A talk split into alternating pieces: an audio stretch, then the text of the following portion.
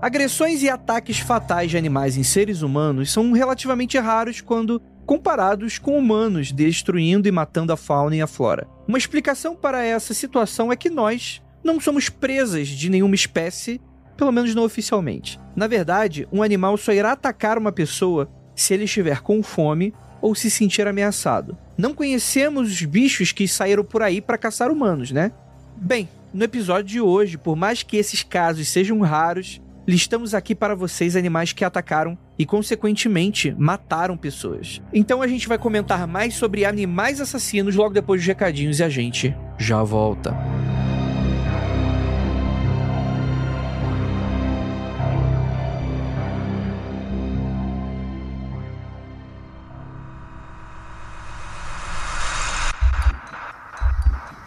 Não há nada de errado com seu áudio. Adentramos agora através dos seus sentidos. Estamos preparando você para o que vai acontecer nos próximos minutos. Além do que conhece por tempo e espaço, o contato com algo além. Não conte para ninguém e nunca olhe para trás, pois este é Mundo Freak Confidencial.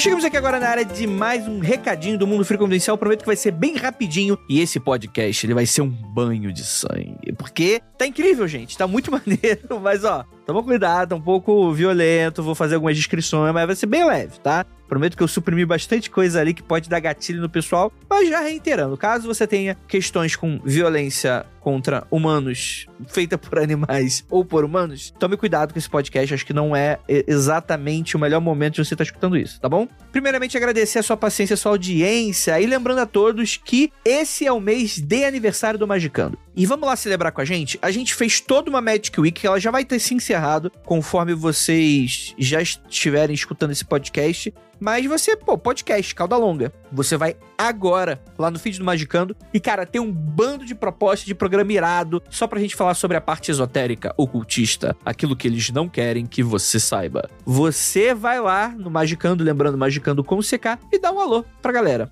Lembrando que temos a nossa plataforma de financiamento coletivo para os nossos projetos independentes, como aconteceu comigo, como criptologia, como criminologia. Não, não tem muitas logias aqui, né? Você vai lá na apoia.se barra confidencial, com mínimo de 5 reais você já ajuda a gente pra caramba. É aquele café, é aquele expressozinho, aquele bem pequenininho, sabe? Só isso no mês você já garante que a gente esteja aqui mais um dia sob o olhar sanguinário do Vigia.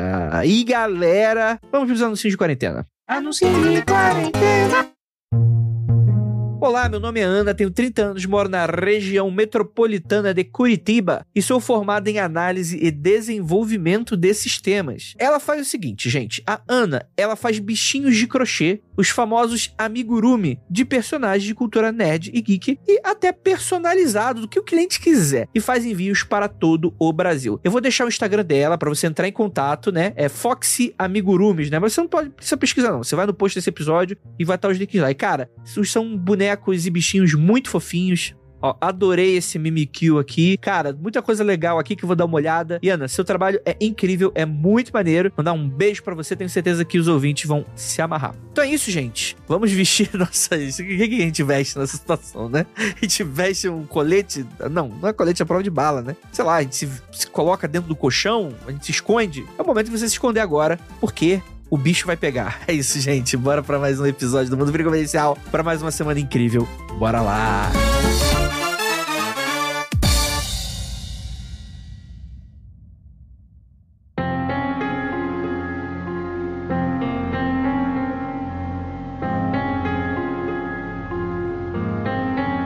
Longos dias e belas noites, queridos ouvintes. Está começando mais um Mundo Free Confidencial. Eu sou Andrei, um gato Estou falando com você sobre uma pauta que, apesar da curiosidade e de ser algo inusitado, é, é uma pauta bastante brutal, diria eu, né? Então fica aqui um grande aviso para você que está escutando esse podcast nesse exato momento. Para você que tem estômago fraco, a gente promete que a gente não vai mergulhar muito fundo aqui nas questões todas, mas que, é claro, né, vai lidar com morte de pessoas, né? Também, claro, violência contra animais e tal, né? Lembrando a todos que é muito importante a gente salientar que nenhum desses animais eles são do mal, né? Ou monstros ou algo nesse sentido. Por mais que a gente tenha filmes que às vezes os, os retratam dessa maneira, é muito importante sempre ficar atento que praticamente todos os ataques são feitos porque nós invadimos o habitat deles, sempre, né? Então fica aqui o grande aviso antes da gente começar esse podcast. E pra me ajudar, temos aqui um animal, Lucas Balaminuti. E aí, galera, o pior e mais assassino animal de todos é o ser humano. tan, tan, tan. Olha, lacraste. Habla mesmo, Lucas. Isso aí. Gostei. Hashtag animal. Caralho. E temos aqui também nossa bichinha Gabi Laroca. Teve até aquela pausa dramática, né? Hoje eu vou defender que o pior animal assassino é o dragão de Komodo. Eita! É, eu sei que ele não tá na pauta, mas é um animal que me deixa aterrorizada. Eu morro de medo deles. Eu sei que eles ficam só em um canto, mas meu maior pesadelo é ser perseguida por um dragão de Komodo. Caraca, que específico. Você sabe que eles são muito lentos, né? Eu sei, mas eu já sonhei que tinham e eles vão atrás das presas, entendeu? É horrível, é tenebroso. Vão, assim como todos os animais. Eles me dão muito medo, muito medo. Eles andam assim com as mãos para dentro, né? Um mó boladão, assim. Parece que ele foi, acabou de sair da academia, assim, não parece? Se o capeta fosse um bicho, ele seria o dragão de Komodo. Só acho que ele não é lento, não. Ele, ele corre bastante, eu acho, o dragão. Ah, é? Viu? Pior ainda. Agora que eu não vou dormir essa noite. Depende, ele comeu o macarrão ou não? Olha aí, fica a dúvida aí. E temos aqui nosso demônio de estimação, o Hel. Eu, como morador do Mato Grosso, sou acostumado com onças e jacarés no meio da rua, então tô nessa pauta por isso. é verdade. o animal tá construindo a cidade no habitat dos seres humanos ainda, né? Exatamente. E temos aqui também uma participação super especial, uma convidada incrível, nossa criança, esse espírito de criança. Nossa Bianca Bezerra já, te, já tem animal no nome, né? Aí, diretamente lá do Boca do Inverno. Nossa, essa foi ótima, hein? Desculpa. Mas é isso aí, gente. Vamos falar sobre os animaizinhos. Mas o verdadeiro vilão sempre vai ser o ser humano e eu sempre vou defender o animal nos filmes. É claro, porque afinal de contas, todo mundo sabe que o crime é impossível de acabar totalmente porque a mente humana veio do macaco, um animal assassino.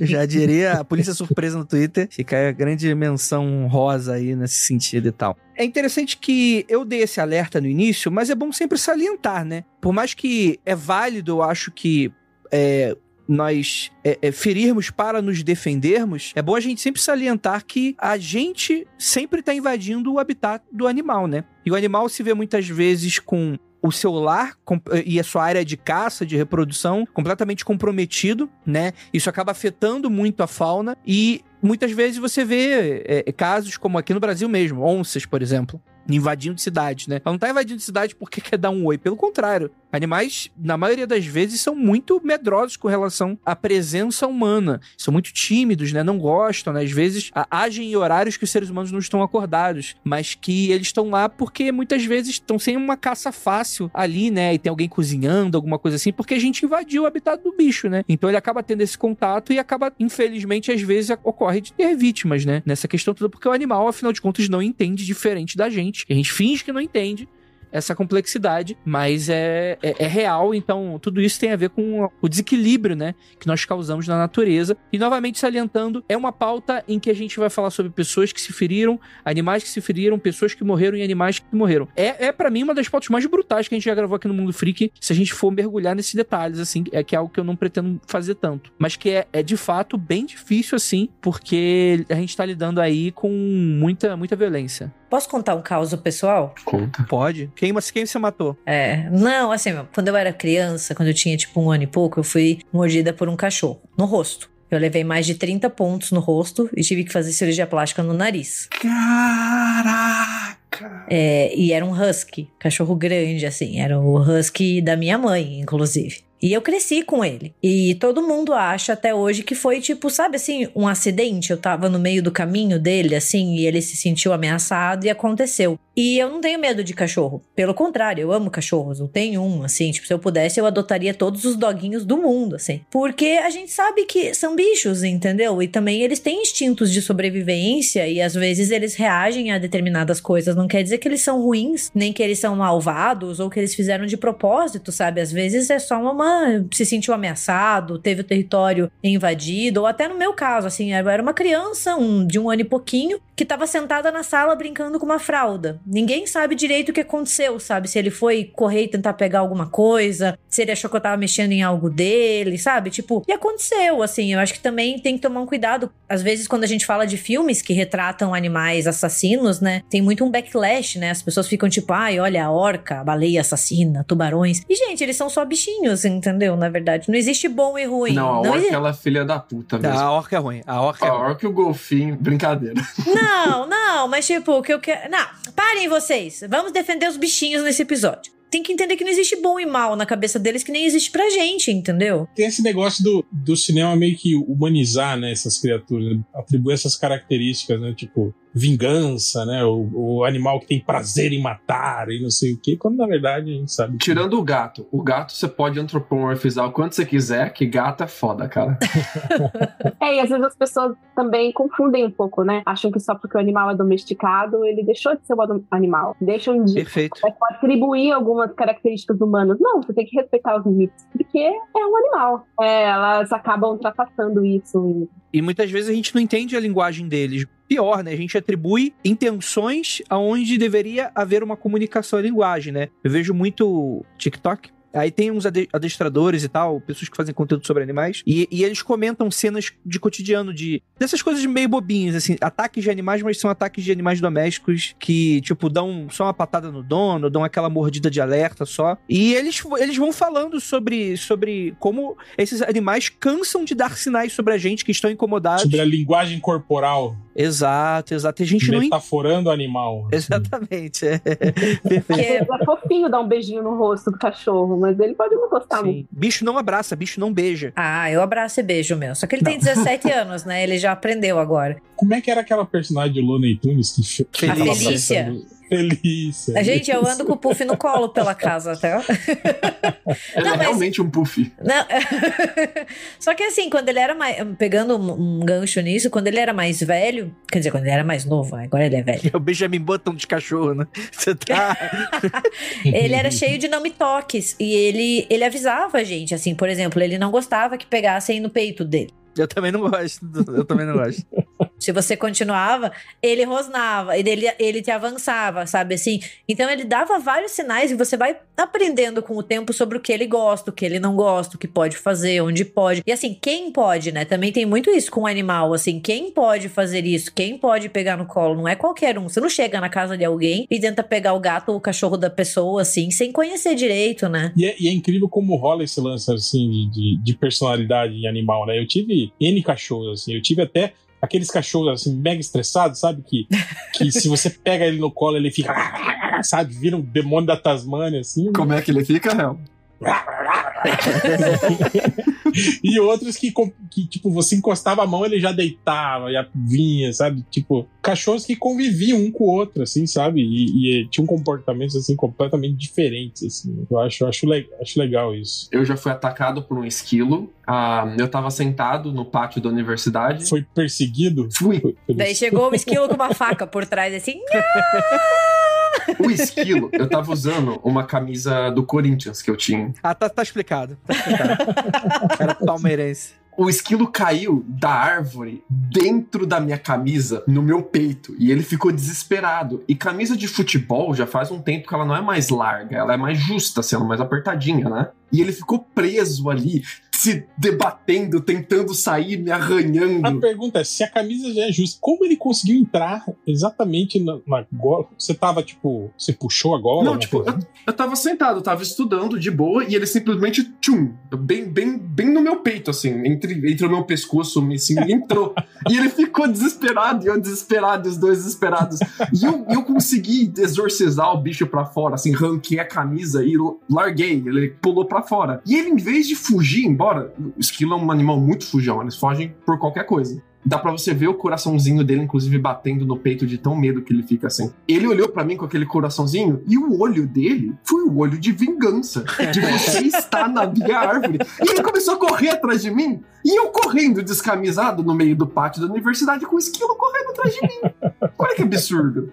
É, eu não ia falar que eu tenho uma história mais brutal, brutal assim, de perseguição. Uma cobra. Já. Meu Deus. Eita. Eu achei que você ia falar que foi um quero-quero, porque o Lucas tava pensando e eu pensei, quero-quero, esse é do capeta. Aquela, aquela, aquela... Ganso é pior, hein? O ganso é um mini T-Rex, né? Ele é um tiranossauro pequeno. E o ganso, ele é incansável, né? Tipo, ele não para nunca, assim. Ele é, ele é tipo John Wick. É bom que a gente. é o John Wick, né? É bom que a gente não tem nada a ver com a pauta, essa discussão e tal, mas eu gostei muito, obrigado aí por essa- esse papo. Não, eu quero saber a história da Bianca com a cobra agora. É, deixa ela contar a história da cobra. É, ó, resumindo Aquilo. bastante a história da cobra, é assim. É quando eu era criança, tinha uns 10 anos, a gente foi lá pra viajar pra casa da minha avó. Ela morava no interior, assim, bem do, do Pernambuco, num povoado, assim, é tipo um Bacurau, sabe? Não tinha nem água encanada. E aí, consequentemente, não tinha água encanada, não tinha banheiro. aí, quando a gente queria fazer as nossas necessidades, a gente tinha que literalmente ir para o mato. Aí teve um tipo um churrasco, não sei, vários primos, tios, enfim. E me deu aquela vontade, né? Deu aquele chamado da natureza. E eu falei, ah, eu não quero fazer aqui nesse quintal, porque meus primos vão me ver. E nisso eu fui me afastando cada vez mais da casa, cada vez mais da casa sozinha, pra poder, né, achar uma árvore adequada. então eu cruzei o pasto, assim, foi uma loucura. E fui pra uma área, assim, super afastada, assim, de mata, com várias árvores. E fui lá, né, assim, né, fazer o que eu tinha pra fazer. E aí nisso eu só ouvi o barulhinho mesmo da cobra, aquela vez, sabe, um barulhinho meio chocalho. Cara, Eu, eu tava embaixo, em cima da árvore, eu tava embaixo da árvore. Aí nisso, nossa, tipo, olhei pra cima, subi a roupa, nem me limpei, do jeito que eu subi, assim, a roupa, saí correndo. Foi esse desesperador. Caraca! Mas e co- cobra é mega territorial. Elas não gostam mesmo de que ninguém chegue perto e a gente não vê, porque elas têm uma camuflagem muito boa. Elas ficam escondidas no meio do arbusto, no meio da floresta, no meio da, da, da árvore. É difícil de ver. Eu já. Eu já...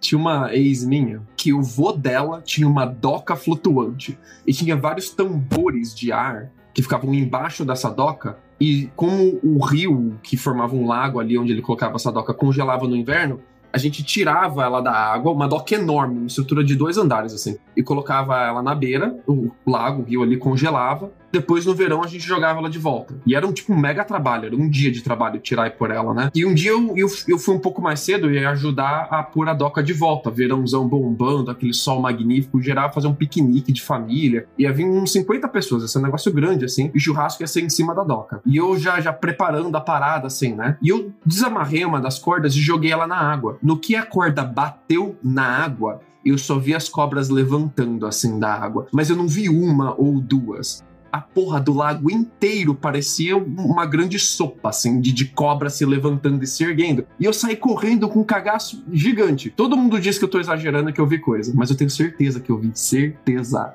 Ah, eu, eu vou vencer a história de vocês. Eu fui mordido uma vez por um cachorro que era da família e tal. Dois dias depois ele tava morto. Eu acordei e ele tava morto com espuma na boca, né? Ah,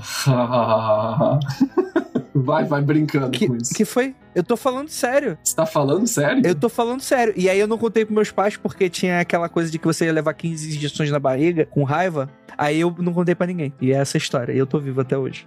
E tá aí, o homem que venceu a, A raiva. a. A raiva. O Andrei tem que ser estudado. Tem gente que tem que levar ele pra. O segredo dele é que ele tá sempre com raiva. É, olha aí.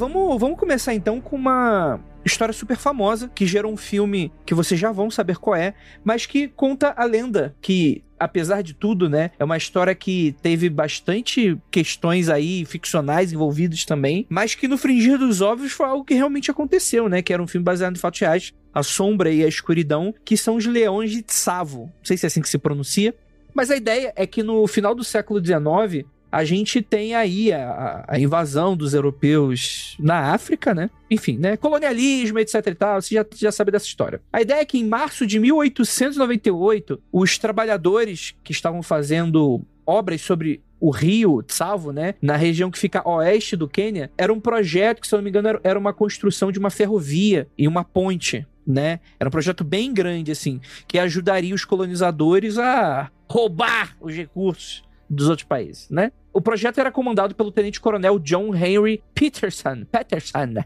Peterson, né? Que era um inglês que estava ali comandando toda aquela questão toda, né? Nos primeiros nove meses de obra foi tudo rolando, né? Só que acontece é que dois leões machos começaram a rodear o, o, acampamento e começou a atacar os trabalhadores com uma certa regularidade. Eram ataques que eram tão brutais e silenciosos e mortais que começou a gerar várias lendas na região, assim, do, do, trabalho no campo e a galera caiu fora. Até que o nosso Peterson, ele teve que fazer alguma coisa aí nesse rolê e tal. Cara, mas essa história, ela é muito assustadora, né? Porque da maneira como ela é retratada, principalmente aqui, como a gente, como eu tava lendo na pauta mais cedo, é uma situação que força bruta não resolve, né? E levou-se muito tempo para esses leões conseguirem serem abatidos nessa questão, né? Você já conheceu a história real do, do filme? Não, eu conheci através do filme, né? mas depois do filme eu, eu me interessei pelo, pelo tema e fui atrás dos livros, né, de alguns documentários a respeito. E tem até, eu não lembro qual que é o, o, o, nome que eu assisti uma vez, que era meio que um cara meio que desmistificando o livro, né? Que o livro, tipo assim, tem aquela coisa da escrita vitoriana, né, de você romancear as coisas, aumentar as coisas, né, e deixar tudo assim com aquele jeito assim, né,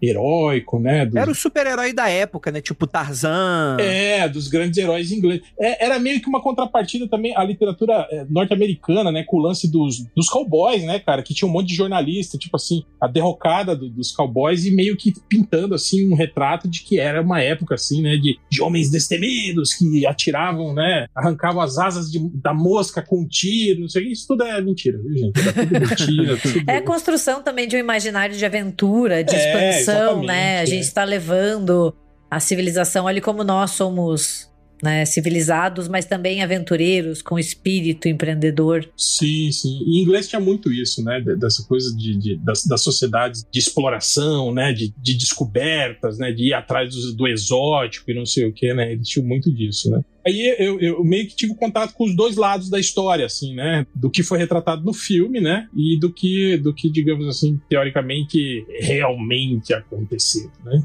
Eu vi os leões em Chicago. Eu vi eles no Museu de Chicago a primeira vez que eu fui no Fields. Eles na exposição, eles empalhados bonitinho. E eu não conhecia a história, não conhecia o livro, não conhecia o filme. E lendo ali as plaquinhas do museu, porque eu sou rato de museu, né? Você não consegue me arrastar de novo lendo tudo. E eu fiquei meio que em choque, assim, porque ali eles falavam que não se tinha a contagem de número de mortes, que variava entre 30 e poucos até 130 e poucos, né? E eles não conseguiram determinar isso direito. E eu fiquei pensando nas condições de trabalho que você tá, onde você morre e as pessoas não sabem se você é contagem de morte ou não, né? É serviu, completamente serviu a condição de trabalho das pessoas, né? Eu fico imaginando do, se eles tinham mais medo dos ingleses ou dos leões ali na situação que eles estavam, né, cara? E também não é só isso, né, Lucas? Você tinha, assim, uma, era uma região inóspita, você tinha também as doenças, né? Na verdade, mosquito mata mais do que leão, viu, gente? Nessas, nessas regiões, assim, né? Tem tudo isso, né? Tem pessoas que desaparecem, tem pessoas que fogem, que vão embora, né? E isso acaba entrando na, na, na estatística do, do desaparecido e, e, possivelmente morto, né? Você não tinha muito controle de quem tá entrando entrando, quem não está, né, nessas, nesse tipo de, de, de, empreendimento, né? Então é extremamente impreciso, né, esse negócio dos dados, né? Apesar de, apesar de que no caso dos leões de Tsavo eles fizeram depois aquele, aquele, aquele mapeamento de isótopo, né, de, do pelo, do colágeno, não sei o que, para estimar qual que era a dieta dos animais, e eles chegaram a umas conclusões interessantes aí com relação a isso. Acho que mais para frente a gente vai falar sobre isso, né, André? Como é interessante também a gente olhar pela perspectiva de como as pessoas elas interpretavam, né, esses ataques dos bilhões, né? Então, ah, são entidades, né? Ah, são espíritos, ah, são os próprios espíritos dos trabalhadores, das pessoas que sofreram aqui na, na construção. É, e como também tem esse paralelo com os próprios ingleses, né? Ah, nós vamos levar o progresso e livrar, livrar essas pessoas da selvageria. Então, é, é interessante, estava lendo um pouco sobre as lendas, né? Que rondavam isso. E até hoje, né? Também sei para quem né, vai por essa, essa, essa parte do misticismo aí, pode ser ou não, né? Algo, algo maior do que somente animais. Eu lembro que me chamou muito a atenção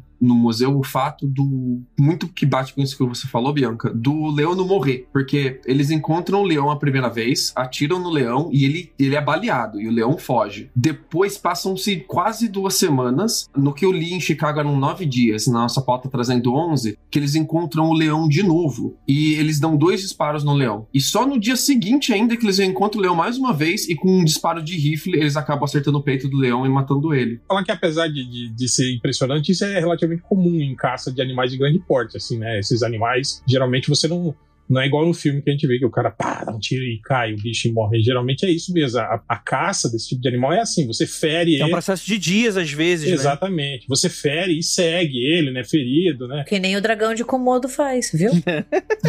Falei?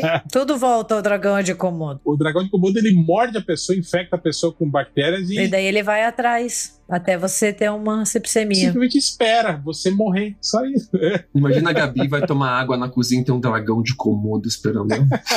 Credo. Não, gente, eu já sonhei que eu fui perseguida por isso. Daí meu namorado falava, mas você sabe que dragões de Komodo, eles ficam só incômodo, né? Você não está indo pra lá. Incomodo. E eu ficava, mas não sei, só de olhar aquilo lá já me dá um mal-estar. Mas aí eu fico com dó dos leões, assim, tipo, falando aqui do, do caso, assim, porque, querendo ou não, o bicho tava no habitat dele, entendeu? Ali, sabe? Também tem muito disso. Os bichos estão lá, estão vivendo no lugarzinho deles, de repente vem esse, esse, esse estranho, né? Que começa ali. E eles já têm uma propensão à caça, é a natureza deles, sabe? São animais carnívoros. Poxa, assim, eu sei, morreu gente, sabe? Eu sei, eu sei que, que morreu gente humana e que tinha que, que dar um fim, mas ai, eu fico com uma dó, eu vejo a fotinho deles no museu, eu fico assim, ai, tadinhos sobre isso tem eu vi um biólogo falando a respeito disso né que que a, o, o que leva principalmente nessa, na região ali do do Tsavo esses animais, porque não é, não é um caso isolado, né? Você tem diversas ocorrências né, de, de, de leões que, que acabam virando né, devoradores de, de homens, né, como eles chamam, e teve a ver com, com primeiro com a ocupação, que primeiro foi primeiro o lance da, dos leões não terem juba, eles acreditam que isso teve a ver com a, a ação humana, né, que tipo quando começaram a, a isso, sei lá, 200, 300 anos antes, quando começaram a, a matar os elefantes para a extração de marfim, é, a vegetação dessa região mudou muito e aquela, aquela vegetação es, es, rasteira e espinhosa que era pisoteada pelos, pelos elefantes né, e não, não se criava, ela acabou crescendo e tomando conta né, da região porque você não tinha mais os elefantes né, para fazer esse tipo de, de controle. Né. Aí eles fizeram a barba para não enroscar. Exatamente. Os leões foram naturalmente perdendo a, a juba justamente por isso, para poderem, digamos, trafegar ali no meio do, da vegetação espinhosa sem, sem enroscar suas madeixas, né? Depois eles falaram também que com relação à, à, caça indiscriminada e algumas pragas, né, que acabaram com algumas espécies que os, os próprios que os leões, que os grandes felinos da região comiam, né? também alterou o equilíbrio. Né? E outra, eles falam. Isso aí eu vi também num documentário sobre. Era um parque nacional, acho que era no Quênia, que era a rota de, de fuga de, de pessoas que estão saindo de um país para ir para outro. E eles atravessavam esse parque, eu acho que era no Quênia. E eles tinham a informação de que o parque, óbvio, era, era habitado por leões, de que se você fizesse barulho, eles atravessavam durante a noite, né, para não serem vistos você espantava os leões. Os leões não, não, não ouviam o barulho e fugiam, né? Então eles atravessavam batendo panelas, esse tipo de coisa, assim. Só que com o passar do tempo,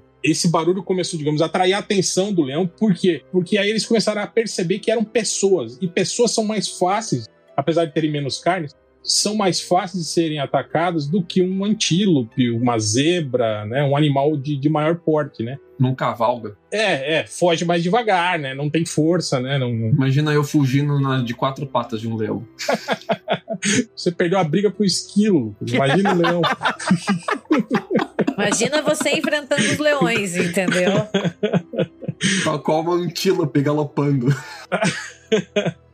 e aí esses leões começam a, a, a, se atrair e, e, a caçar humanos por causa disso, né? E aí, como a gente é menor do que o antílope, tem menos carne, eles eh, matavam mais pessoas, né? E isso também acontecia na região do Tsavo, né? Que também era rota de, de, de, de, fuga de escravos, né, esse tipo de coisa. E aí, é, é, muitos, às vezes você, tipo, alguma pessoa tá doente é deixada para trás. Se a pessoa tá machucada, eles, eles tinham que deixar a pessoa para trás e isso acabava virando, virando presa fácil para hienas, para leões, esse tipo de coisa, né? E às vezes você nem, você nem precisa que o leão esteja com fome, faminto, desesperado, nada do tipo. O leão é extremamente territorial. O território deles vai de 40 km quadrados até 1000 km quadrados às vezes. E se ele vê algum, algo que ele entende como outro predador no território dele, ele defende o território, foda-se. Mas eu acho que mostra um pouco do desespero dele, sim, por causa do fato de que, para esse tipo de animal, qualquer tipo de encontro com uma presa ou um predador pode ser fatal para ele também. Então, ele não vai te atacar e arriscar a própria vida, assim, totalmente gratuitamente, né? Então,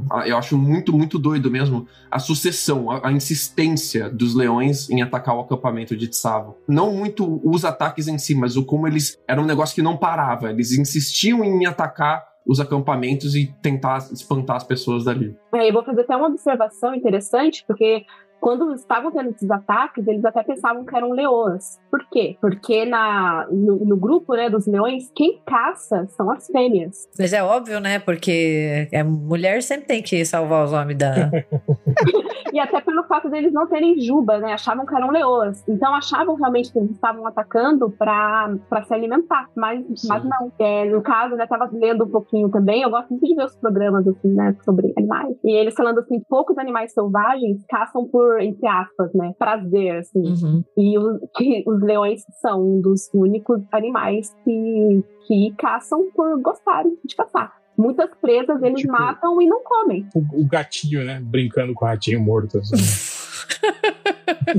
Sabe assim, quando o teu, teu gato aparece com um rato de presente, assim, Ou, tipo, uma lagartixa e você fica assim, putz, valeu. Sei como é. Eu tenho um gato que ele é, nossa, extremamente caçador. A gente teve que ter lá até a parte de cima, assim, do meu quintal, porque ele, nossa, cada dia era um presente. Ele chegou a trazer pombo até pra cá. Nossa! Olha o que eu peguei pra você, humano.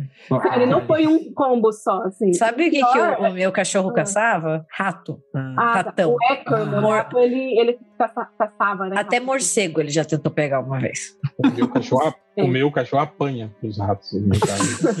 Não, e o pior é que o meu gato, né, ele caçava e assim, a gente chegava em casa, era uma loteria. Aonde está o pombo? E aí a gente que, que nojo! A gente tinha que seguir o rastro de sangue, assim, sério. E eles ficam ofendidos, né? Porque, tipo, pra eles, eles estão te dando uma caça, né? Eles estão te dando um presente, tipo, pra você se alimentar. Eles te olham assim com aquela cara de. Você não vai comer? É. Você não sabe caçar, eu tô caçando por você. você Gente. O, o, cara do André, acho que as gatinhas deles não, não faz isso não pra ele. Só, só dá patada. Trabalha vagabundo pra comprar comida, vai. É, tipo isso, é caça a gente dentro de casa, né? eu já acordei com a gata do Andrei deitada em cima do meu peito e eu não sabia o que fazer. Falei, agora fudeu. O que eu faço agora? Tem um gato deitado em cima do meu peito. O que eu faço? Voltando pra pauta. É... Cara, eu fiquei muito impressionado que da ponta do focinho à cauda é, eram animais de 3 metros de comprimento. É enorme. Leão Isso é, é muito grande, cara. A pata do leão é muito impressionante. Tanto a pata quanto a boca dele, né? O, o, rugido, ele estridece de uma forma com que você ouve ele pelo território inteiro. Quando é território aberto, especialmente a savana, a galera ouve o rugido de um leão que tá a quilômetro de distância. É, e eu acho isso muito doido. Se eu berrar aqui, você não vai ouvir eu a quilômetros de distância, por mais que eu tenha essa voz de gralha impostada que eu tenho. Sim, total. É, total, você tem essa voz de gralha impostada que você tem.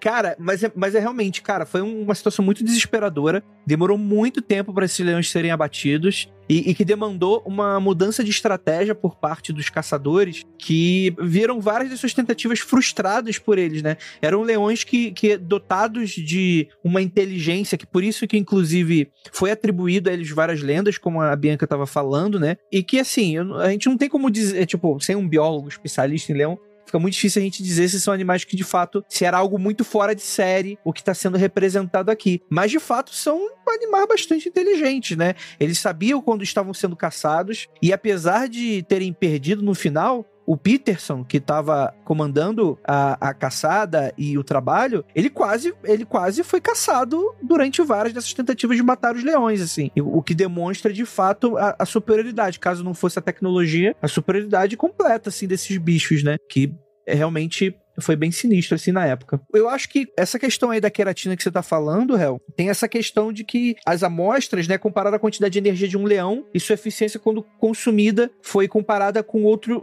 leões mais normais, selvagens, né, que não comiam gente, né? E também compararam com os esqueletos dos povos que viviam ali no começo do século XX, enfim. Eles fizeram várias análises relacionadas ao hábito de se alimentar desses bichos, né? E essa análise estimou que um dos leões comeu o equivalente a 10,5 humanos, enquanto o outro comeu a cerca de 24,2 humanos, calculando assim um total de 35 vítimas pelo menos. Muito doido. Imagina que horrível ser o meio humano que foi comido, a metade só.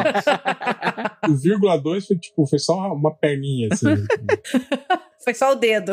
É, sobre isso aí, é, André, esse aí foi o estudo que foi feito, acho que em 2001, se não me engano, que o, o, pelo, pelo próprio, acho que foi o próprio museu de Chicago que fez, que fez esses, esses testes né, de, de, de isótopo na pelagem, né, no, dos pelos, né, do, do, e, e, determinou isso. E eles fizeram também, eles determinaram também a, que a, a carne humana em um dos leões equivalia a, a só 30% da, da, da dieta dele e o outro não, não chegava a 15%, né, mostrando que esses leões, tipo assim, não eram exclusivamente comedores de pessoas, né, eles se alimentavam, tipo, do, do que tinha lá e digamos que as pessoas eram só um complemento, né, na dieta do, dos bichanos, né? Se bobear era diversão mesmo deles, comia só porque estava lá próximo ali e é isso aí, né? Como você falou. É, e pela facilidade, né? Tanto que tem um. Quando eles analisaram os crânios dos, dos leões, eles descobriram que um dos leões tinha, tinha uma, um, um abscesso, uma série, uma, uma inflamação no, no, Primeiro, eles descobriram que a dentição dos leões, estimado com a idade deles, não correspondia a leões no, normalmente em ambientes assim, selvagem, né? Eles tinham dentes menos gastos do que leões da mesma idade deles, é, daquela mesma região. Né? Isso significava que eles provavelmente comiam alimentos mais, mais mais moles, né? Menos, tinham menos, menos contato tipo, com osso, esse tipo de coisa, né? Aí eles atribuem isso talvez ao fato de que eles se alimentavam de, de carcaças, né? De outros animais, tanto que, se não me engano, o filme mostra uma informação que não é verdadeira quando mostra eles chegando numa caverna cheia de ossadas e aí eles acham, eles dizem que ali era onde os leões é, moravam, né? E eles levava as vítimas para ele lá. Mas posteriormente eles descobriram que não, que essas ossadas que estavam na caverna possivelmente foram levadas lá por hienas e as marcas todas de dente, né, nos ossos que estavam nessas cavernas eram de, de mordeduras de, de, hienas, né? Então uhum. isso tipo fez parte do, da, da mística, né, dos, dos leões, que leões não moram em caverna e esses misteriosamente moram e atraem e né, arrastam suas vítimas aqui para dentro e as devoram tal, né? Isso tudo não, não, era verdade. Mas de qualquer forma, fica claro isso, né? Que na verdade esses leões não eram exatamente é, é leões que se alimentavam só de humanos, aí né, não sei o que. Não, eram leões que estavam ali na região. Quer dizer, você tem humanos ali dando soco e obviamente que como esse leão que tinha problema de, de, de dentição, né? Ele tinha um abscesso na, na raiz de um dos caninos e aí provavelmente isso dificultava muito a, a, a provavelmente isso doía, né? Obviamente, então impedia ele de caçar animais mais difíceis, né? Então, provavelmente eles optavam por, por matar filhotes, né? Ou comiam carcaças já mortas por outros animais e também humanos, né? Por que não? Dentista de leão deve ser uma profissão muito maneira, cara. Tem um canal no YouTube de paleontologia chamado PBS Ions. Ele é em inglês, perdão pela recomendação em inglês, mas ele é sensacional. Pouco conteúdo de divulgação científica tão maneiro quanto eles, consegue ser tão profundo sem ficar aquela ciência chata. E tem um, um episódio só sobre os leões da caverna, que existiam leões da caverna que eles desapareceram com o tempo. Não, não se tem mais leões, espécies de leões que só preferem viver em caverna mais. E é um caso curiosíssimo, fica aí a dica para os nossos ouvintes que gostam de ir mais a fundo.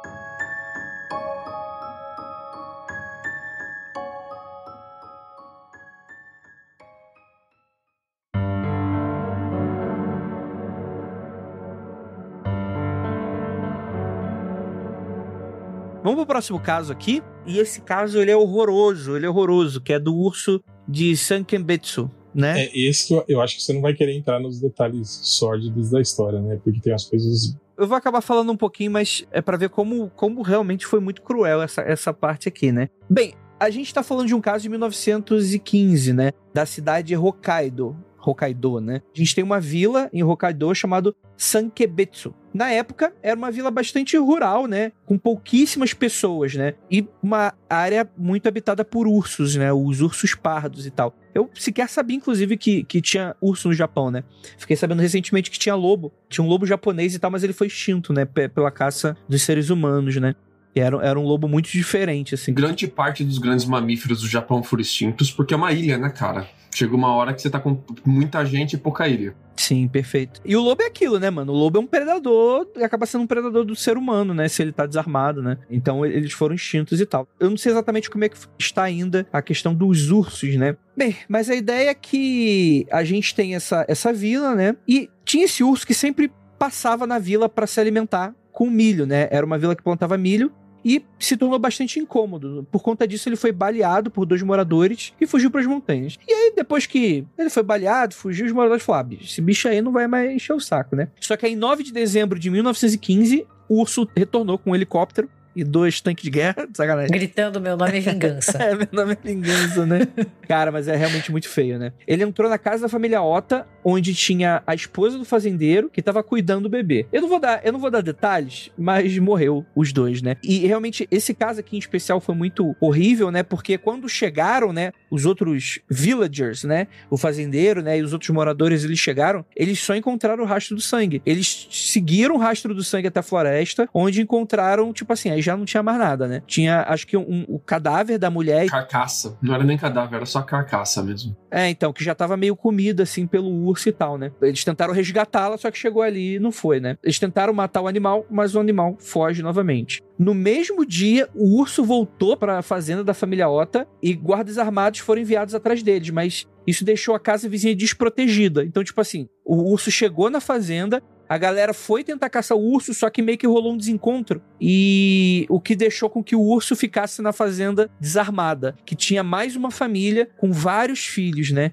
E que rolou novamente uma tragédia. E rolou toda aquele, a, aquela correria tal, tipo, e, e, o filho vai pega na, na, na, perna da mãe, a mãe tropeça e tal. Aí você tem um guarda que ele tenta, que foi um dos que ficou para proteger a família, e ele acaba sendo morto pelo urso. O urso também mata um dos filhos da família, enfim, né? Foi muita gente que morreu aí nesses ataques, né? É, esse ataque em específico me surpreendeu um pouco com a estratégia do urso que ele fez barulho lá fora e a galera foi proteger a porta e ele entrou pela janela, cara. Parece coisa de filme de horror, sabe? Parece coisa de filme slasher. É, uma coisa muito que doida. O, que ele pula pela janela. Falando sério, assim, se você escuta essa história sem saber que é verdade, você vai jurar que alguém tá inventando e que saiu de algum roteiro de filme, porque parece que o urso, ele tem requintes de crueldade, tipo, é um animal, entendeu? E, e pela, por todos os detalhes, assim, que nem o Lucas tava falando, parece que ele tava ali na estratégia para se vingar e querendo só fazer contagem de corpos. Pensa que o animal ele não pode evoluir, né?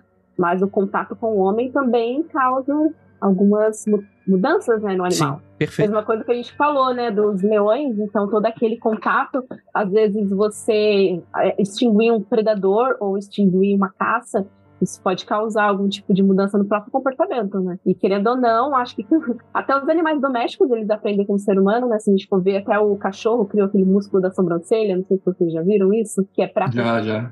É, causar empatia nas pessoas. Então, assim, o contato também com os animais selvagens faz com que eles aprendam. E o urso, ele é inteligentíssimo. Eu, eu lembro de um vídeo do Yellowstone, onde o Yellowstone é um parque nacional muito grande nos Estados Unidos e tem uns lixos anti-urso lá, pro o urso não atacar a lixeira, né? Que você precisa apertar o pedal, girar uma manivela, desencaixar a tampa, aí abre para você jogar o lixo ali na lixeira, né? E tem uma câmera mostrando a mamãe urso ensinando os bebês ursos como é que faz pra você abrir a lixeira anti-urso.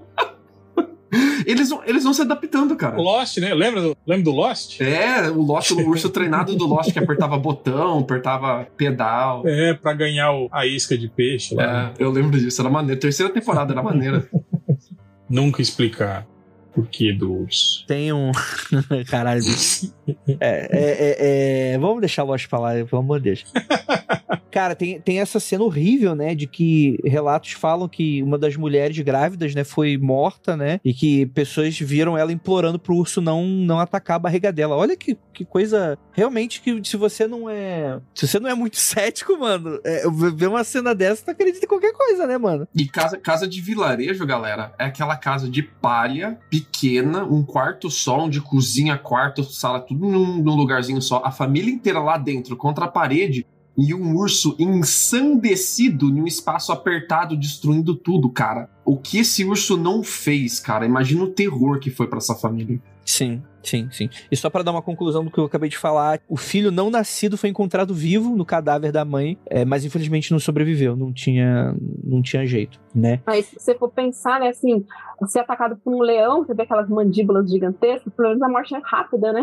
Você vai levar um Pô, mordidor. será? É porque é Agora, o bicho ele o, não vai urso, querer ele te... ataca muito com as garras, né? Ele bate em você, ele te joga pra cá, te joga Eles são pra muito lá. fortes. É, É, eu sei lá, porque, tipo assim, os animais, eles não vão. Eles não têm a preocupação de te matar. Eles querem te imobilizar. Tem, tem sim, tem sim. O leão, ele ataca a sua nuca pra te matar mais rápido. Ele quebra sua- o seu pescoço na, na dentada. Pro antílope parar de correr que nem um desgraçado. Pra isso. Ah, entendi. Então ele aprende desde pequenininho e eles brincam, os filhotes, de um pegar a nuca do outro. Ele sabe onde fica a nuca do animal, ele mira ali. Entendi. Inclusive, quando eles, quando eles vão derrubar elefante, eles vão escalando por trás do elefante, onde não tem. Como é chama? O marfim, né? O, a presa, né? A presa, obrigado. Não tem as presas gigantes e eles vão por cima pra pegar no pescoço do elefante. O urso, ele, eu não sei se ele sabe como matar um humano mais rápido. Mas ele com certeza sabe o que fazer com o corpo dele. O urso tem diversas estratégias de lavar o corpo, de enterrar o corpo, de colocar o corpo debaixo de pedra, pra tentar manter o corpo ó, o mais protegido possível de outros predadores e o mais protegido dele estragar o mais rápido possível, né? Os que Aham. moram em regiões mais frias, inclusive, enterram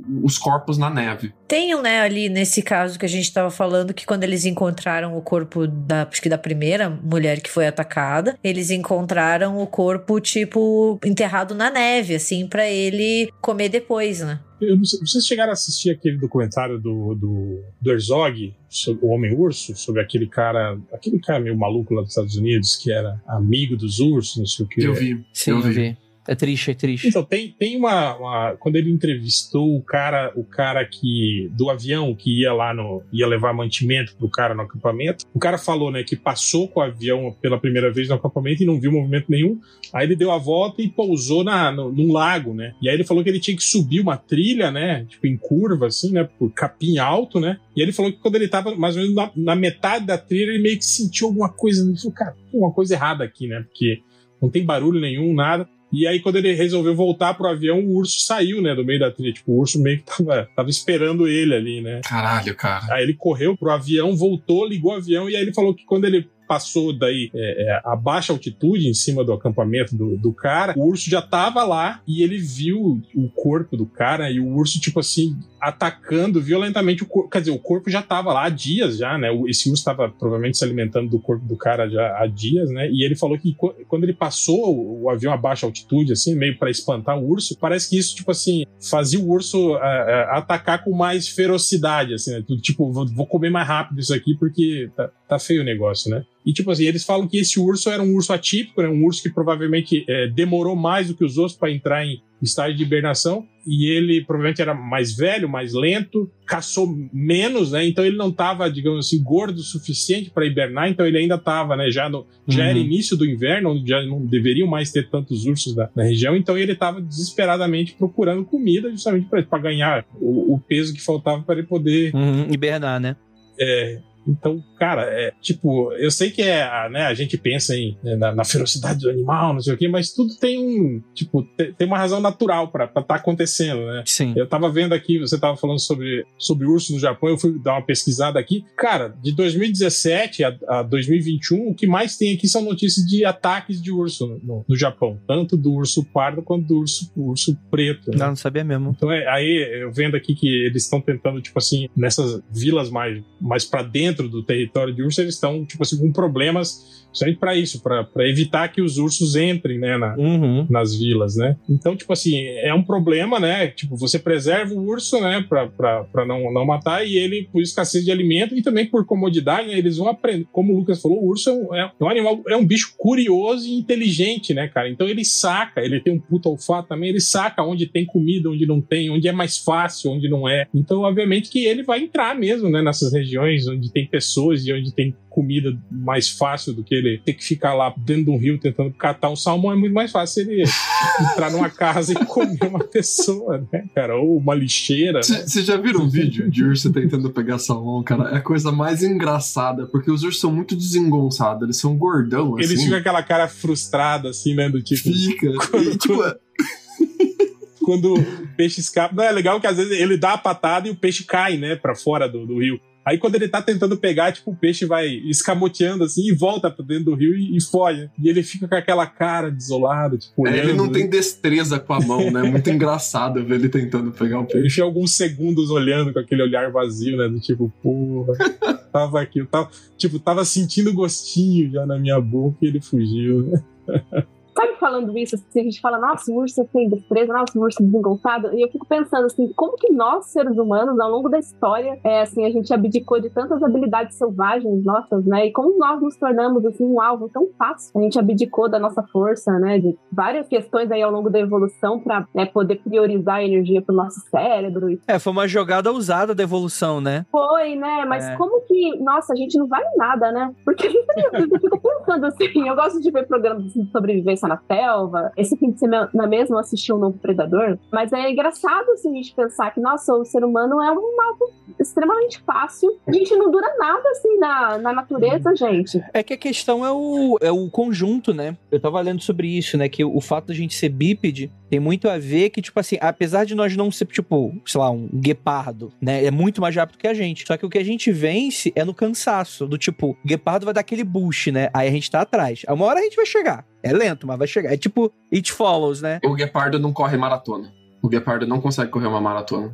Então, a gente. Só que a gente corre, né? Então, tipo assim, a gente fica dias em cima de uma presa até ela cansar e aí a gente pega. E aí você tem também a inventividade e o fato da gente se unir em grupos e ter o lance da tecnologia, né? Então a gente meio que deu essa virada do jogo, né? Mas isso de fato é muito interessante mesmo, porque é um, é um, é um quesito evolutivo que tu fala, ah, cara, nunca que um ser humano, você coloca um ser humano e um leão do lado do outro, você sabe quem vence. Mas quando a gente eh, vê pelo conjunto, né? É muito doido. Muito doido Não, e mesmo. pensar era um urso marrom, né? E um urso polar. Nossa. É, aí não tem jeito.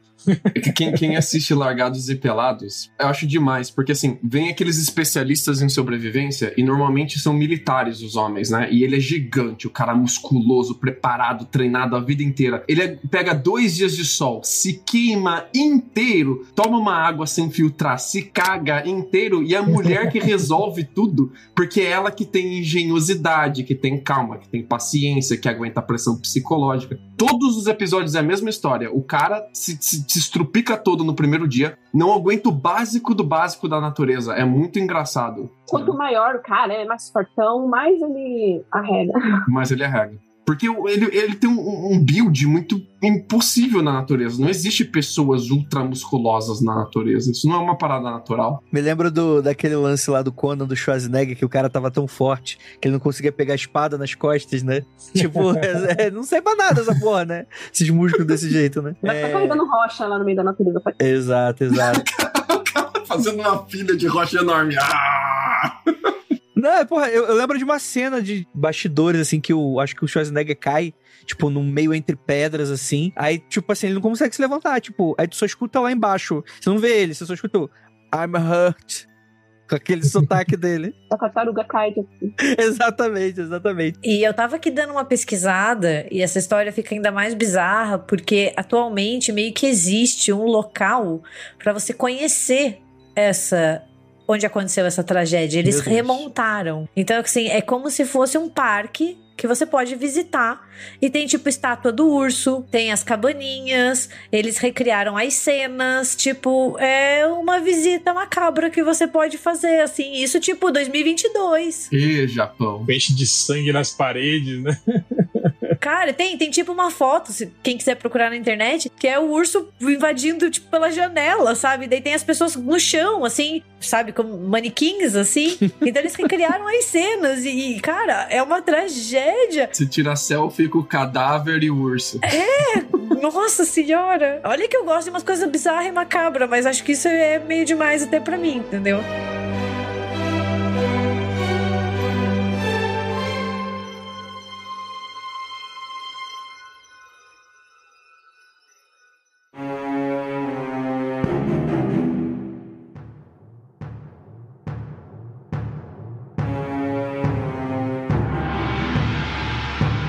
Cara, agora a gente vai falar de um clássico, né? Que é do Tubarão, do Spielberg, né? Ele é baseado em casos reais, né? De ataques de tubarão que aconteceu principalmente em Nova Jersey. Em 1916 e tal. É bom salientar que, assim como diversos outros desses casos, sei lá, leões são extremamente territorialistas e ele vai te matar por você invadir o território. Urso, a mesma coisa. Ainda mais se é na, na época de procriação de um urso. O tubarão, ele já é um pouco diferente nesse sentido, né? O tubarão, ele realmente só te ataca se ele se engana com você. O tubarão, naturalmente, ele costuma não atacar pessoas. São eventos raros, né? Os dois anteriores que a gente citou, eles atacam, mas não necessariamente para se alimentar. Quando pegam gosto pela carne, aí eles são abatidos e aí é, vira um problema, né? Mas aqui, meio que quase nem isso, né? A gente tem ataques diversos que aconteceram num verão de 1916 e que é, são ataques atribuídos a diversos tipos de animais, inclusive vários tipos de tubarão. E é muito interessante que o tubarão do Spielberg, ele é, é um monstro, né? Ele funciona como um monstro, né? É um bicho gigante, inteligente, né? Um Mob Dick moderno, né? Vamos colocar assim. E aqui a gente tem apenas ataques normais, né? Provavelmente tubarões que se sentiram ameaçados ou que o habitat deles foram invadidos por seres humanos, ele se confundiu, alguém que tava nadando ali e tal, e você tem alguns casos bem famosos, né? E é muito significativo também como o tubarão é meio que um personagem favorito dos filmes, né? Apesar de a gente ver assim que eles não não têm essa coisa maligna, né? Afinal eles são animais, mas nossa, a quantidade de filme de tubarão, e tubarão assassino, tubarão gigante, tubarão versus o polvo gigante, tubarão que come o avião, é nossa, acho que é tipo um subgênero do o Sharknado, né? Sharknado. não, na tubarão com tornado. Gente, é tipo, é um subgênero tão prolífico que todo ano tem algum filme com tubarão. Pode ser, tipo, mais galhofa, uma coisa mais séria. Mas sempre tem, assim. Tipo, ele é meio que o animal preferido do cinema pra esse tipo de filme, sabe? É, é muito interessante pensar nisso. Tem até a, a National Geographic, né? Que há, sei lá, 20 anos faz, todo ano faz a Semana do Tubarão, né? Que eles passam. Eu adoro a Semana do Tubarão, assisto todas. Eu adoro o filme que o tubarão, gente. Eu adoro. Assim, quanto, quanto mais ridículo for, melhor, entendeu? O tubarão, ele é interessante porque, diferente dos outros animais que tem toda uma estrutura de animal por trás da boca, o tubarão, ele é praticamente uma boca gigante com um músculo em formato de torpedo atrás, feito para ele nadar o mais rápido possível em direção à presa. Então ele é uma boca com um músculo enorme para ela correr atrás de você, pra ela nadar atrás de você. É um bocão gigante. Outra coisa impressionante também, Lucas, é que o, o tubarão tem bilhões de anos que ele é a mesma coisa, né, cara? Mesma coisa. Ele é um dos poucos animais que mu- mudou pouquinho. É, tá meio que no ápice, né, da, da, da escala evolutiva dele. Ele só foi diminuindo de tamanho, É né? um plano biológico de, de um sucesso tão grande que ele praticamente só muda de tamanho mesmo. Ele fica maior, quando, quando for mais menor, maior, menor. E ele mais adaptado pra caçar mais baixo, mais acima, mais quente, mais frio. É salgado, doce, né? Mas- Mas é mais o mesmo plano. Bocão com um corpão atrás pra essa boca correr muito rápido atrás de você. É, não, e, e os mecanismos também de, de detecção e rastreio e os caralho a quatro. Sim. Ele é uma máquina perfeita. Uma máquina. Máquina, uma máquina Máquina assassina mortífera. perfeita. Eu nunca vou esquecer, quando eu era criança, tinha um, um programa de TV que aqui no Brasil ganhou o nome de Kids Reais Aventuras Reais. Não sei se vocês já assistiram. Em inglês é Real Kids Real Adventures. É um programa dos anos 90, assim, que contava, criança, contava histórias de crianças ou adolescentes que passaram por, sei lá, situações extremas. Então tinha, tipo, de, sei lá, um, perderam de rir no rio, no bote, era uma coisa assim. E até hoje tem um episódio de tubarão que morde uma das crianças que eu nunca esqueci. Ah, Sabe aquela coisa, tipo, gente, mais de 20 anos atrás eu lembro desse episódio, eu lembro do nome do programa, que meio que parece um delírio coletivo da minha cabeça. Sabe aquela creepypasta que a galera fica assistindo a TV e não tem nada? Era eu assistindo Kids Reais Aventuras Reais, só existe na minha cabeça. Mas Eu mo- até hoje eu lembro assim pra gente também pensar como a imagem do tubarão assim na TV e nos filmes ela tá dentro do nosso imaginário, né? Uma coisa assim, eu acho que quando a gente pensa em animal, animal assassino, essas coisas, é um dos que mais vem à cabeça. Sim. Mas tava- procurem o Kids Reais Aventuras Reais só pra não achar que eu era uma criança doida, tá? Por favor. E eu acho que é porque também um urso, um leão, você meio que tá no, meio, no mesmo ambiente que você, né? Agora, você com um tubarão. Você não é pato, você não vai sair voando dali. Exa- Exato. tipo, não tem o que você fazer, entende? Tipo. Eu acho que também o que pega é o fator surpresa, né? Que você não vê embaixo d'água, geralmente, né? Sim, sim. A não ser que vocês façam igual a, a Lara Croft e dê um soco no nariz do tubarão. Não, não tente dar um soco no nariz, do- não seja Lara Croft. Eu- acho que esse caso ele é curiosíssimo, porque ele é mais uma coincidência de vários casos que aconteceu ao mesmo tempo, assim, em um período de tempo muito curto em Nova Jersey, porque você teve os ataques iniciais, né? E depois você teve mais ataques, ah, inclusive em um riacho, que era um outro tipo de tubarão, que é um tubarão que ele vai em água doce, ele sobe riacho. E, e você teve ataque de tubarão branco, que é um outro tipo de tubarão também. Então você tem três tipos diferentes de tubarão fazendo ataques em região próxima, em um período muito próximo. E eu fico me perguntando se não tinha algum tipo de estresse biológico maior sendo causado, algum tipo de jogando lixo no oceano, ou de plataforma de petróleo sendo construída, ou uma nova rota comercial de, de, de navio que passava ali que não passava antes, que meio que, que quebrou o equilíbrio daquela, daquela região por um tempo, né? E os, o tubarão ficou tudo meio que perdido. É, é muito provável que sim. O Brasil, por exemplo, de um tempo pra cá, o Brasil virou, virou líder, né? Mundial em ataque de, de tubarão a pessoa, né? Brasil, Will, Will, Will, Will. É, o Brasil, exatamente. E muito por conta disso, por conta da região Nordeste lá ter construído portos e, e- e saídas para o mar que, que alteraram o, o equilíbrio biológico e acabaram atraindo os tubarões mais para perto da costa. E aquilo que o Andrei falou, o tubarão ele não come pessoas assim para se alimentar. Geralmente os ataques do tubarão são isso, são, são lacerações. né? Dificilmente um tubarão que engole uma pessoa, mata uma pessoa para comer, né? Às vezes morde, percebe que não é, cai fora, É né? exatamente isso. É, é tipo assim, é uma palpadinha que ele dá. Ele tá andando e fala: o que, que é isso aqui? Deixa eu ver. Aí, como ele não tem mãozinha, ele dá uma bocadinha. né? só, só que a bocadinha dele, né, geralmente arranca uma perna, né? Alguma coisa assim, e acaba matando a pessoa por conta disso. Tem só 3 mil dentes o tubarão. Pouca coisa, 3 mil. É tipo, é tipo meu cachorro, quando eu estendo o dedo pra ele, ele acha que é um biscoito e ele morde, entendeu? tipo, ele, ele morde primeiro, depois ele percebe, hum, é um dedo, não é, não é biscoito. A boca do tubarão tem cinco filas de dentes. Cinco filas de dentes prontas pra te desa- te lacerar. o que o Lucas falou é bem, bem interessante, assim, porque se a gente for pensar um pouco no desequilíbrio biológico também. Uhum. Eu trabalhei um tempo numa ONG, né, socioambiental, e era, assim, os dados, assim, sobre o, o impacto do homem, assim, principalmente nos oceanos, é, assim, é bizarro. Então, tinha alguns estudos né, falando que até o- a urina, né, principalmente das mulheres, né, que tomam anticoncepcional, eles estavam, é despejado, né, nos oceanos e estava afetando a reprodução de peixes, em, sabe, em algumas áreas do, do oceano. E, assim, até o protetor solar, que, que é usado, assim, nas praias, também estava afetando a capacidade das algas conseguirem fazer fotossíntese. Então, se você for pensar nas minúsculas coisas, assim, que a gente for vendo ah, os microplásticos, a gente vai vendo todo esse desequilíbrio que o, que o ser humano vai causando, assim, uma hora vai cobrar o seu preço também, né? Claro. A gente acha que isso também vai afetar, assim, os animais. Eu acho que os animais da água, assim, principalmente dos oceanos, vão ser os primeiros, assim, a- já estão sendo, né? É, os afetados, assim, e a gente vai sofrer cada vez mais com isso. A galera da BBC, que faz muito documentário de natureza, vendo o background dos documentários assim, eles dizendo que vários lugares que se planejam para fazer o documentários de lugares diferentes, animais diferentes, simplesmente são desmatados enquanto eles ainda estão planejando fazer o documentário, ou não tem como você mostrar mais vida animal sem ter algum mínimo de relação humana. Tem alguma coisa que o animal faz que é por causa do ser humano e acaba que ele não é isso que eles querem mostrar, né? Eles querem mostrar o animal no seu habitat natural. E aí acaba tendo não, não tendo o que mostrar. Eu lembro que no Earth 2, Earth é um dos maiores documentários de natureza de todos os tempos, né? No Earth 2 tem uma floresta que eles estão falando da floresta, mostrando ela, e de repente eles mostram uma imagem de satélite da floresta e falam: "Olha, essa era a floresta onde a gente estava gravando o documentário". Eles trocam a imagem de satélite, ela não existe mais Então é isso, a gente vai trocar pra próxima coisa. E, e- e é desesperador, assim, desesperador. Não teve uns, uns anos atrás que teve aquele robô, acho que foi a primeira imagem que eles fizeram, do, acho que era da Fossa das Marianas, e tinha uma porra de uma sacola plástica lá embaixo. Vocês lembram? É. Tinha, tinha. Porra, tipo, a primeira, primeira vez que uma porra do robô chega no fundo da Fossa das Marianas. Aí abre a imagem, uma sacola plástica lá. Pra você ver como a gente tá fudido, entendeu? Tipo, cheguei primeiro, otário.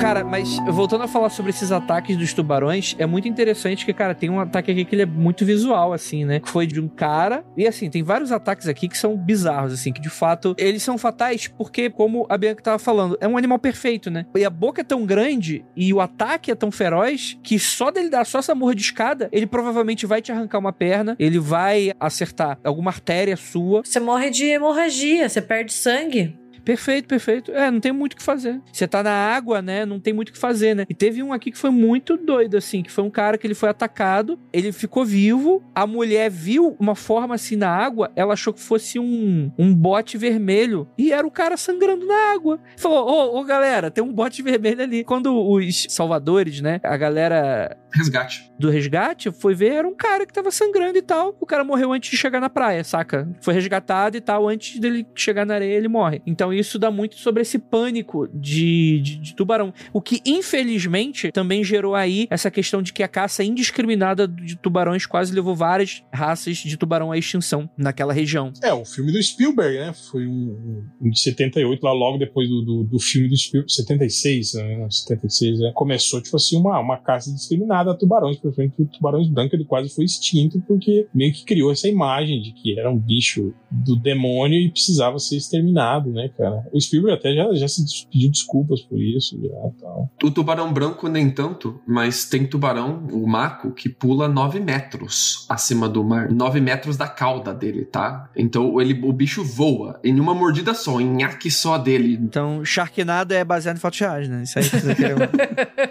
Apesar de que, hein, Lucas, você já viu aqueles documentários do, do tubarão branco que os caras constroem uma, uma foca Ah, eu vi isso. Porra, cara, o tubarão branco ele sai inteiro da água. É num lugar específico, acho que é na, no- no- na África, se não me engano, na costa da África, na, na- na parte sul, que tem, digamos, é um, um lugar de água muito profunda, assim. Tem espaço pro tubarão, tipo, ele persegue a, a, a foquinha, aí ele mergulha, vai muito fundo, e aí ele vem, tipo assim, numa velocidade fudida lá de baixo e ataca a foca por baixo. E um tubarão, você imagina um tubarão branco de, sei lá, 4 metros saindo inteiro da água. Imagina, tipo, a, a força que esse bicho tem e velocidade que ele desenvolve para ele conseguir tirar o corpo dele inteiro de dentro da água, assim, né? E aí é assim que eles caçam naquela região específica. Pô, o documentário. E os caras ainda, eles fazem, eles colocam câmera na foca de borracha que eles fazem, sabe? Pra mostrar o tubarão vindo, assim, e abocanhando, assim, por baixo, assim. Pô, são imagens fantásticas, assim, cara. Eu lembro muito de uma imagem que eu não sei qual é o contexto, não sei se é documentário e tal, que não é tubarão, mas é o tigre, né? De que é um alguém que tá nas costas de um elefante. Sim. Não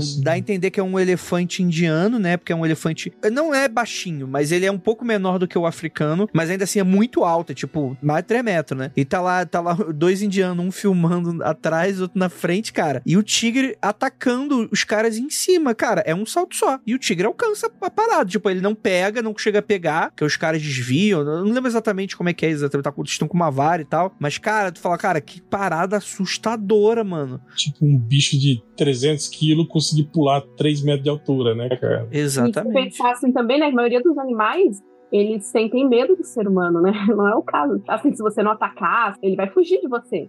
Né? E não é o caso do tubarão, né? E não é o caso do Quero Quero também, porque. Gente, vocês já foram perseguidos por um Quero Quero? Já. O bicho tem olho vermelho. Aqueles rasantes na sua cabeça, assim. Ele tem olho vermelho. Ele é tipo enviado de Satanás. Aqui em Curitiba, no, no campus da Federal, né? Em um dos campos da Federal do Paraná, chegavam a colocar plaquinhas. Cuidado com os ninhos de Quero Quero. pra galera tomar cuidado. Porque eles perseguiam a galera no meio da grama, assim. Eles são muito territorialistas. Eles protegem o, o ninhozinho. Vocês têm uns olhinhos vermelhos, parece que eles estão olhando pra você e falam assim: vou te matar, vou te matar. Tem um passarinho preto de asa vermelha aqui, que o nome dele é passarinho preto de asa vermelha, que ele dá rasante na cabeça das pessoas e tem a plaquinha também, né? Eu tava no festival japonês, no jardim japonês, e eu tomei um na nuca, aqui atrás, assim. Pá! E aí minha esposa ficou, adorou, ficou rindo o dia inteiro tirando sarro de mim. Eu também riria muito. Eu faria, faz de novo pra eu filmar. Pombo de praça, né? Que sempre consegue acertar aquela cagada. né? É, isso é ataque biológico, né? Isso aí é, né? Só um, com relação a esse do, do tubarão de Nova Jersey aí, que ele gerou, se não me engano, um livro que deu origem ao, ao filme do Spielberg, mas é, eu vi uma vez um documentário do cara fazendo sobre isso, sobre aquele caso dos meninos que foram atacados no rio, mais acima, né, da, da costa, e que foi atribuída ao tubarão branco, né, de Nova Jersey, né? E aí o cara fez todo um estudo, né, e chegou à conclusão de que, na verdade, talvez fosse um tubarão cabeça chata, né, que é mais comum, né, de entrar em, em regiões de água doce, né, e segundo ele, o tubarão branco não conseguiria chegar até o ponto que esse ataque aconteceu, que é muito longe da costa, né? Aquele problema de saturação de água doce, né? O tubarão branco provavelmente ou ia morrer ou ia inchar tanto que não ia conseguir nadar. Mas já o, o cabeça chata ele consegue e ele tem esse hábito de entrar na, eu não sei como que chama estuário, não? É a saída do, do rio pro mar. É, sim, sim, sim ele avança por ali para ter os seus filhotes. Então ele tem os filhotes dele lá, que é uma região tipo assim que tem menos predadores naturais, né? Para depois ele voltar para o mar. A maioria desses casos de ataque acontece justamente aí. Esse cara nesse documentário, eu acho que eu não sei se é no Discovery do National Geographic, ele estava tentando provar que não era um tubarão branco, né? Que era esse outro tubarão. E aí ele fez uma drenagem no fundo do, do rio onde aconteceu os, os ataques, tipo assim, aquele lance de pôr camadas e aí você vai tipo descendo as décadas, sabe? Uhum. tentando achar algum vestígio de tubarão, de dente de tubarão, alguma coisa assim. Uhum. E ele realmente achou um dente de tubarão, só que não era do cabeça chata, era de um tubarão pré-histórico. Caramba. Um dente fossilizado que ele achou no fundo do rio, mas aí ele, eles, eles chegaram depois da conclusão de que não era um tubarão branco, sim um tubarão cabeça chata. E tem o caso do, do rio Ganges, né, que também tem lendas lá do, do monstro do rio Ganges que ataca as, as mulheres que lavam roupas lá, não sei o que, que também depois chegaram à conclusão de que esse monstro do rio Ganges, na verdade, são tubarões, se eu não me engano, eu acho que até, além do cabeça chata, tem um tubarão específico específico que só acontece lá no, no Rio Ganges, acho que até é tubarão de Ganges, alguma coisa assim, que é uma espécie específica de tubarão e raríssima que vive só ali naquela região ali Uhum. da saída do rio pro mar e que, e que a maioria dos ataques que acontecem ali são atribuídos a esse, a esse tipo de, de bicho. Então é meio que comum, viu, esses ataques assim em água doce de tubarões. Quer dizer, comum não, né? Óbvio que ataque de tubarão não é comum, mas não é algo tão incomum assim, né? Você ter tubarões dando uma passeada ali por água doce, por riachos e rios, né? Então ac- acontece mesmo. E Uhum. Gabi, a gente teria vantagem, porque os tubarões, não sei porque eles preferem atacar homens. E já tem homem demais no mundo, entendeu? Pode atacar, acaba com. É, eles, eles têm, não sei, eu acho que o paladar deles. É que o assim. homem tem um apêndice que eu acho que o tubarão vê, deve confundir com outra parada. Aí... Comem fé demais. Aí a maioria dos ataques é porque eles confundem o ser humano com outro animal. Por exemplo, o surfista ali na prancha, ele acha que é uma tartaruga, por exemplo. Ou um nadador ali com aquela roupa toda, né, toda reluzente, acha que é uma foca. Igualzinho. Mas é, ele confunde com outro bicho que tá dentro da cadeia alimentar dele, né? A gente precisa de uns nomes mais de respeito, assim. Tubarão da cabeça chata, porra. Pô, amigo, vamos dar uns nomes melhor pra esses tubarão, vai? Tem, né? Tipo, galha branca, né? Uns nomes assim.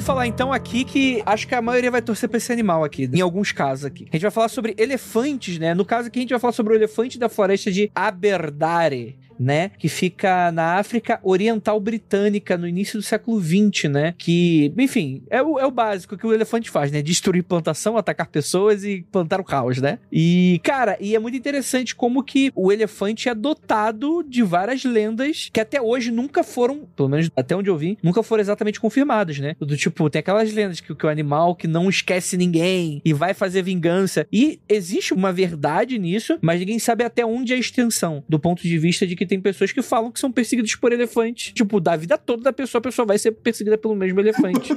Não teve aquele caso recente da mulher que o elefante voltou pra, tipo, invadir o velório dela? Essa história é maravilhosa. Desculpa, mulher, desculpa. Mas é maravilhosa, mano. Tipo, ele pisoteou ela, ela morreu e dele ainda voltou. Tipo, sabe, tipo serial killer que volta pro local? Só que ele voltou, tipo, pra causar o caos no velório dela, sabe? É, mas eles tinham atacado a cria desse elefante, né? Esse- Não, não. Sim, só que pensa assim, tipo, ele voltou pro velório, assim, falando: você não vai descansar em paz, filha da puta. Não vai velar, não quero flor. Exato.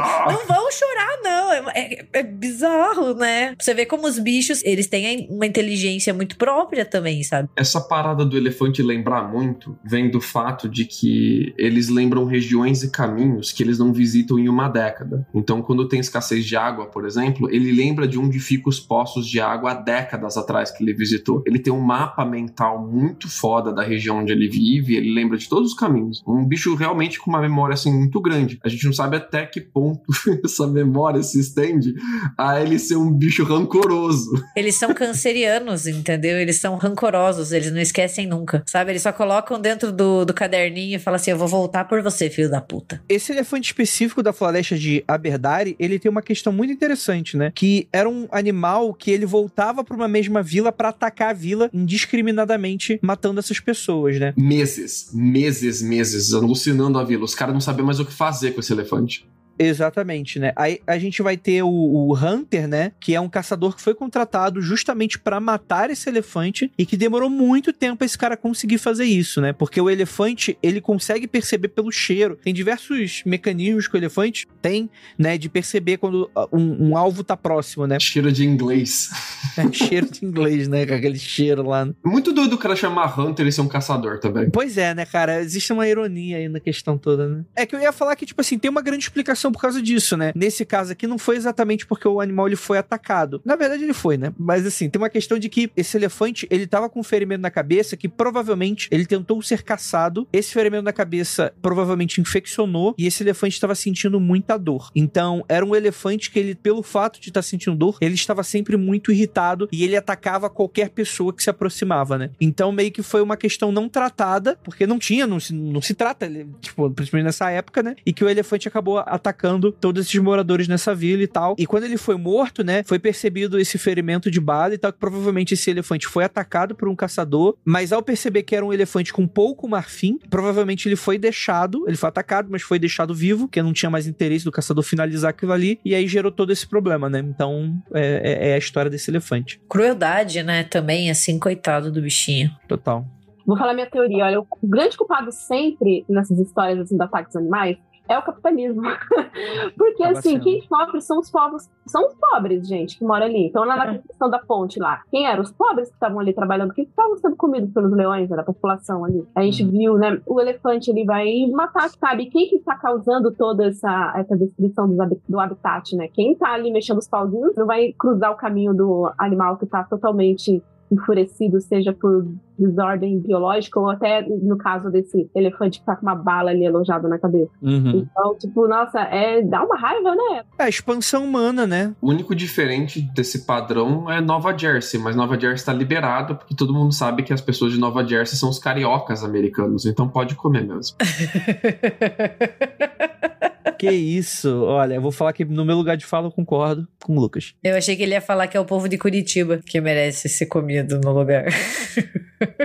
Cara, comer curitibano deve dar uma indigestão, cara, que eu vou falar pra você. Só Vina, só.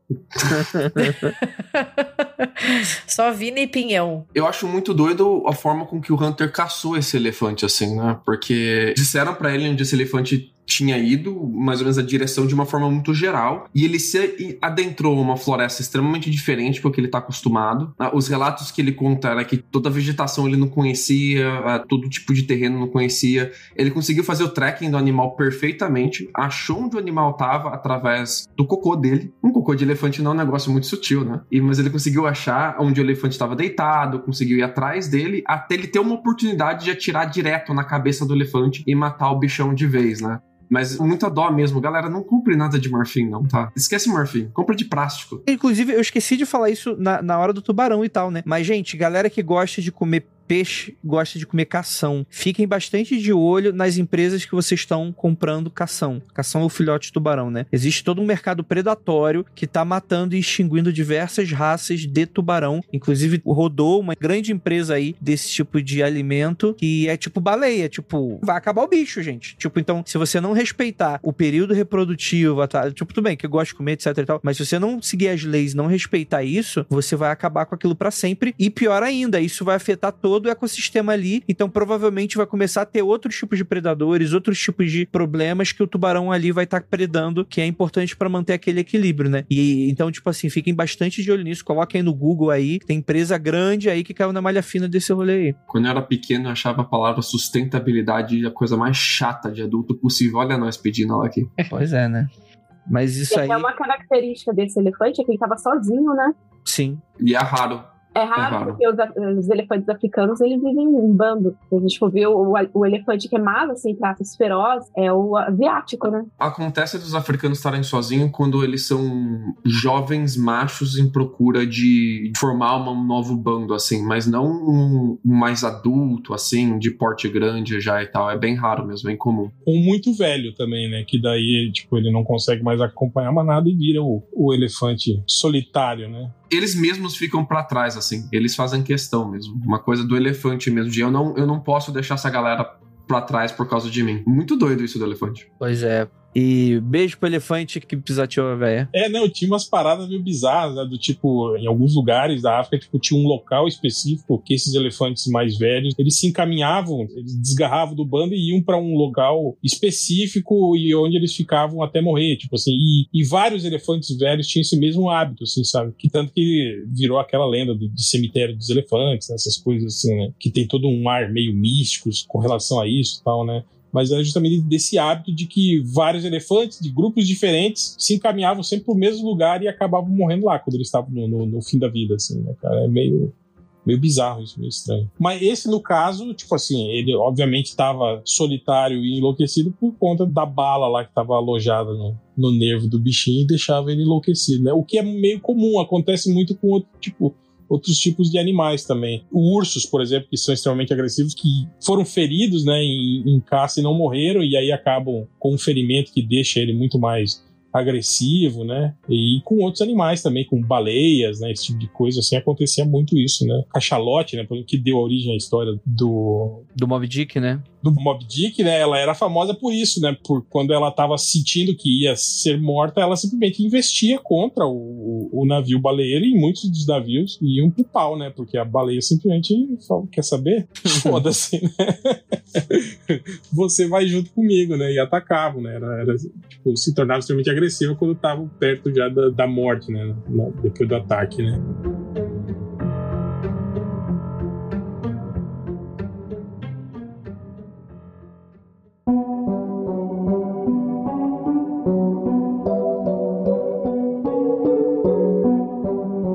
Então pro nosso favorito da noite, o cara que é do mal mesmo. Esse aí é perverso. Gustavinho, Gustavinho. Ô, Gustavo. Você vê que não tem nenhum Gustavo que é bacana. Sacanagem. Um beijo pros Gustavos aí que estão escutando o podcast.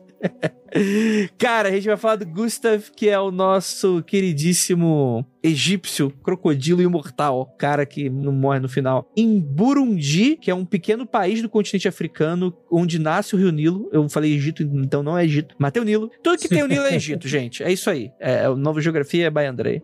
Você já ganha pontos por afirmar que o Egito é na África. Muita gente não, não, não sabe, acha que não é, né? Esse grande país África, né?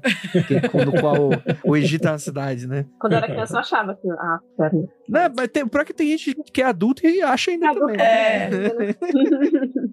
Cara, o Gustav, ele é uma lenda, né? Ele é o maior crocodilo vivo do Nilo, ou não, né? Tem lendas aí que talvez ele não esteja mais vivo, né? E ele é o maior predador de seres humanos em todo o continente africano, diria eu, do mundo. Né? Baseado no quê?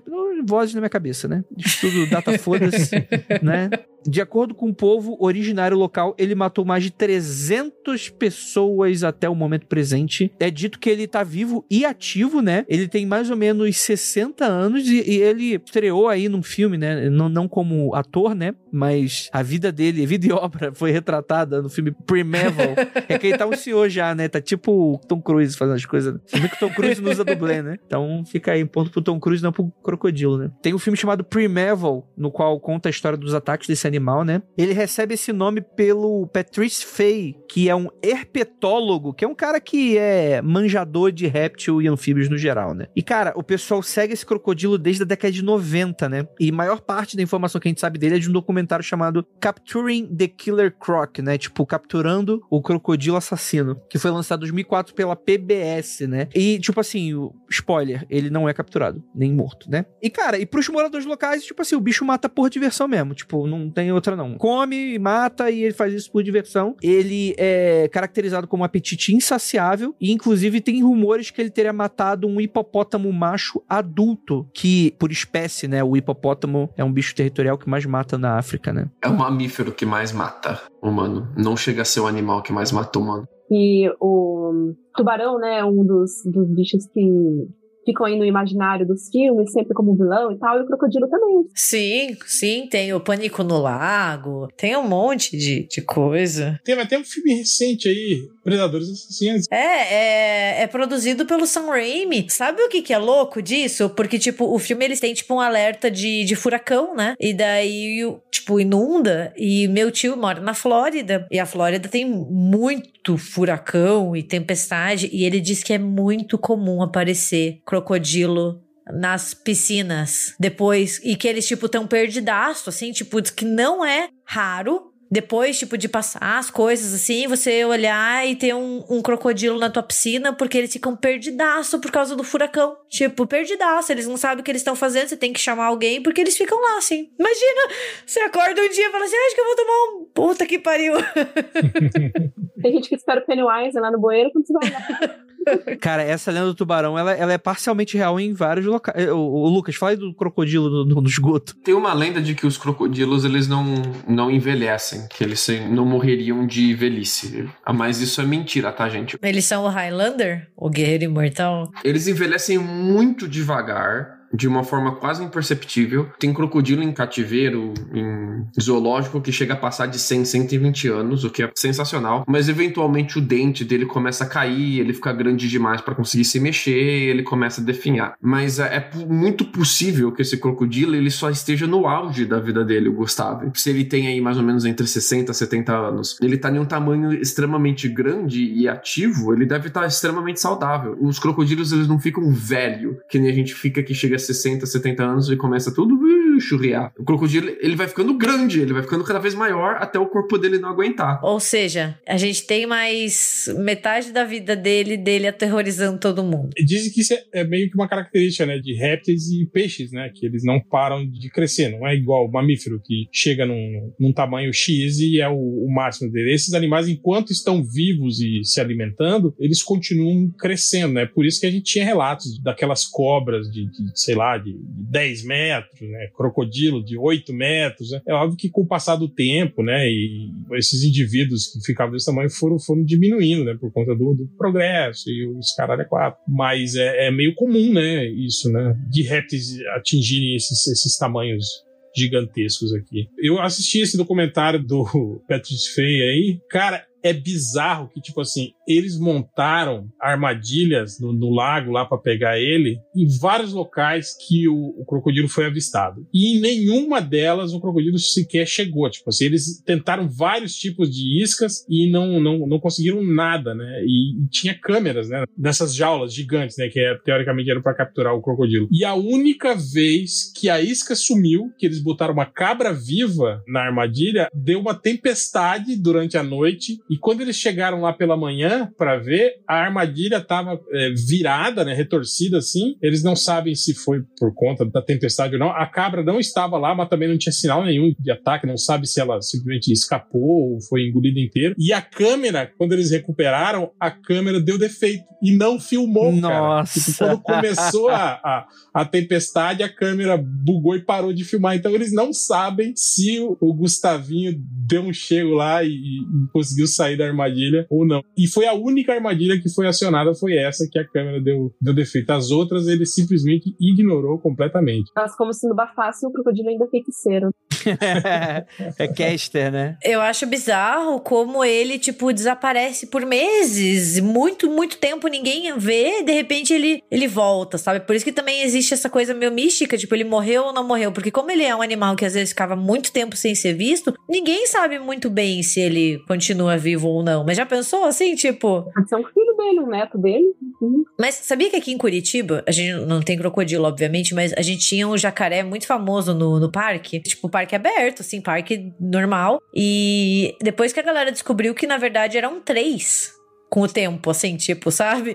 Iam às vezes sumiam, assim, mas já tiveram três. Tem até uma estátua, porque a gente tem a estátua do jacaré. Mas ele, o último foi retirado pela prefeitura porque ele matou um poodle na frente de todo mundo, assim, né? Então foi meio tenso, daí eles retiraram, mas... Porra, bicho, mas sabendo que tem jacaré, tu vai levar pudo pra ficar brincando na beira do rio. Na verdade é um parque, né? É um, chama Parque Barigui, é um, um, parque bem grande aqui em Curitiba, que tem, tipo, pista de, de, de skate, você pode dar a volta de bicicleta. Mas sabe que, tipo, é meio que uma coisa assim, a gente cresce, eu, pelo menos, quando era criança, conhecia a história do jacaré do Parque Barigui, sabe? A gente até ficava vendo ele. Só que você anda com um cachorro de guia, né? Você não vai deixar teu cachorro sabendo que tem um animal predador lá. Daí eles retiraram, mas já tiveram três. E não, ninguém sabe direito como que eles chegam lá, porque pelo esgoto, e quanto tempo eles ficam.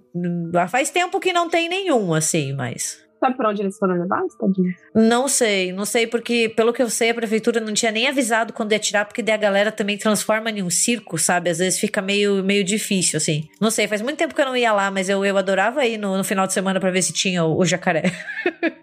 Os crocodilos, né? Eles têm dois fatores que contribuem para eles serem tão misteriosos assim. O primeiro é que eles só fazem mais ou menos em média 50 refeições por ano. E essa média, ela não é muito bem representativa assim. Tem crocodilo que chega a fazer só 20 refeições por ano e tá tudo bem. E quando ele não tá fazendo refeição, ele não tá fazendo um embuste para se alimentar, ele fica escondido na dele mesmo. Ele não fica tipo a amostra vulnerável. E quando ele tá tentando se alimentar, ele se alimenta através do embuste. Ele fica escondido de maneira que ninguém tá vendo ele. E aí a ideia dele é um ataque muito curto, muito rápido, como se fosse um relâmpago. Ele sai de dentro da água e mordeu. E uma vez que a, a, a mordida dele tranca, né? Ele tem um, um, método de trancar a mordida dele, uma musculatura que tranca a mordida que não abre mais. Você não vai abrir a, a boca do crocodilo, acabou. Lembrei de uma imagem bizarra que é um crocodilo comendo a patinha do outro. Aqueles crocodilos de, de parque. É, eles dão aquela rodopiada, né? Ele mastiga, trava e rodopia para arrancar o pedaço do. É, tipo que o cara jogou o peixe, aí o é um animal meio abobado também, né? Eu acho que ele não deve ter a visão 100% e tal. Ele só acho que só pelo movimento e tal. Aí, tipo assim, tava cheio, tinha uns 20 crocodilos. O cara jogou um peixe. Aí teve um que pegou, né? Teve outro que pegou, só que foi a pata do outro. Aí girou e já era, né? Então é um animal que você não vai achar ele, assim, a não ser que ele esteja se mostrando para você de forma extraordinária mesmo. Que o crocodilo sabe berrar. Ele sabe berrar. Sim, sim. É, o jacaré também. Imagina você tá de boa, você só ouve o grito do crocodilo. Qual que é o grito do crocodilo? Murilo, por favor, grito de crocodilo nesse episódio. Nunca te pedi nada.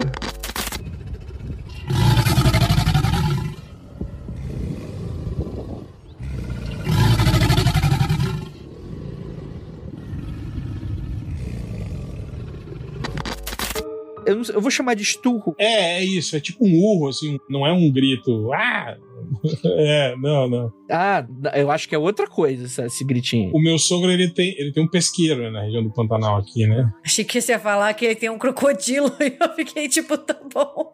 Eita, meu sogro tem um crocodilo. Na época da, da cheia, né, a água invade. O pesqueiro é aquele de palafita, né? Então ela fica. A água, tipo assim, cobre fica por baixo do, do pesqueiro todo, né? E óbvio que os jacarés invadem ali, né? E na época que tá perto do acasalamento, cara, porra, mas é impossível de ficar lá por causa desse barulho que eles fazem, né? E é, é se você vê ele assim fazendo, quando ele faz esse barulho, ele infla assim a, atrás da cabeça assim e tipo vibra, sabe? A água ao redor dele fica, sabe, causa aquela vibração assim, cara, é, é é impressionante de, de ver, assim, esses, Tava ouvindo aqui, parece um motor de Fusca, cara. Igualzinho o motor, motor a diesel daqueles antigos. E o crocodilo sabe correr, hein? Às vezes eu achava a gente vê nos filmes assim, o crocodilo sabe, andando uma lerdão assim. Ele ainda corre. Nossa, como que pode, né? E principalmente esse do Nilo e o, o marinho, que eles são os, os maiores, e tem aquelas pernas compridas, né? Que o crocodilo, diferente, o jacaré ele anda arrastando, assim, né? O jacaré já é muito rápido, assim, quando ele, ele dispara, assim, ele anda muito rápido. Mas o crocodilo, cara, ele levanta o corpo dele, ele não arrasta o corpo dele, ele, ele corre, tipo, com o corpo levantado. E ele dá uns saltos, assim, cara, impressionantes, assim, você não acredita que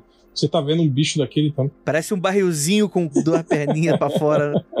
Eu vi que ele corre a 30 a 35 km por hora. Vai tomar no cu, eu não corro a 30 km por hora, nem fudendo. É, e o Lucas não corre ainda apanha pra esquilo. Então tu imagina que ele não. Tu não pode ir pra Curitiba. Esse parque de Curitiba você não pode, não, Lucas. Então cuidado. Não, mas eles não estão mais lá faz tempo. Agora tá seguro pro Lucas. Ou será que não? Vai cair dentro da minha camisa o crocodilo.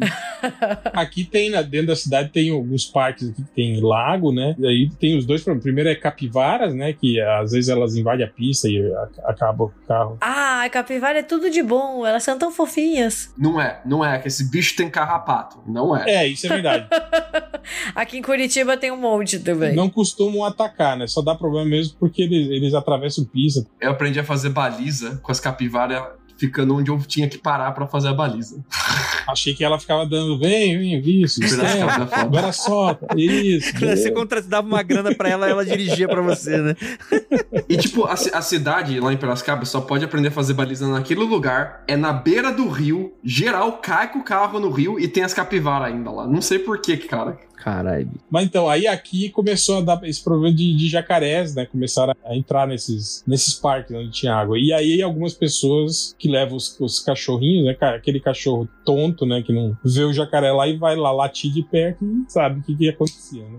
Do que ia acontecer? Ele morria, ele, ele era abocanhado e morria. Ah, entendi. É que cachorro, cachorro é muito exibido, sabe? Eles são muito intrometidos também. A evolução não tá a favor deles graças a gente, né?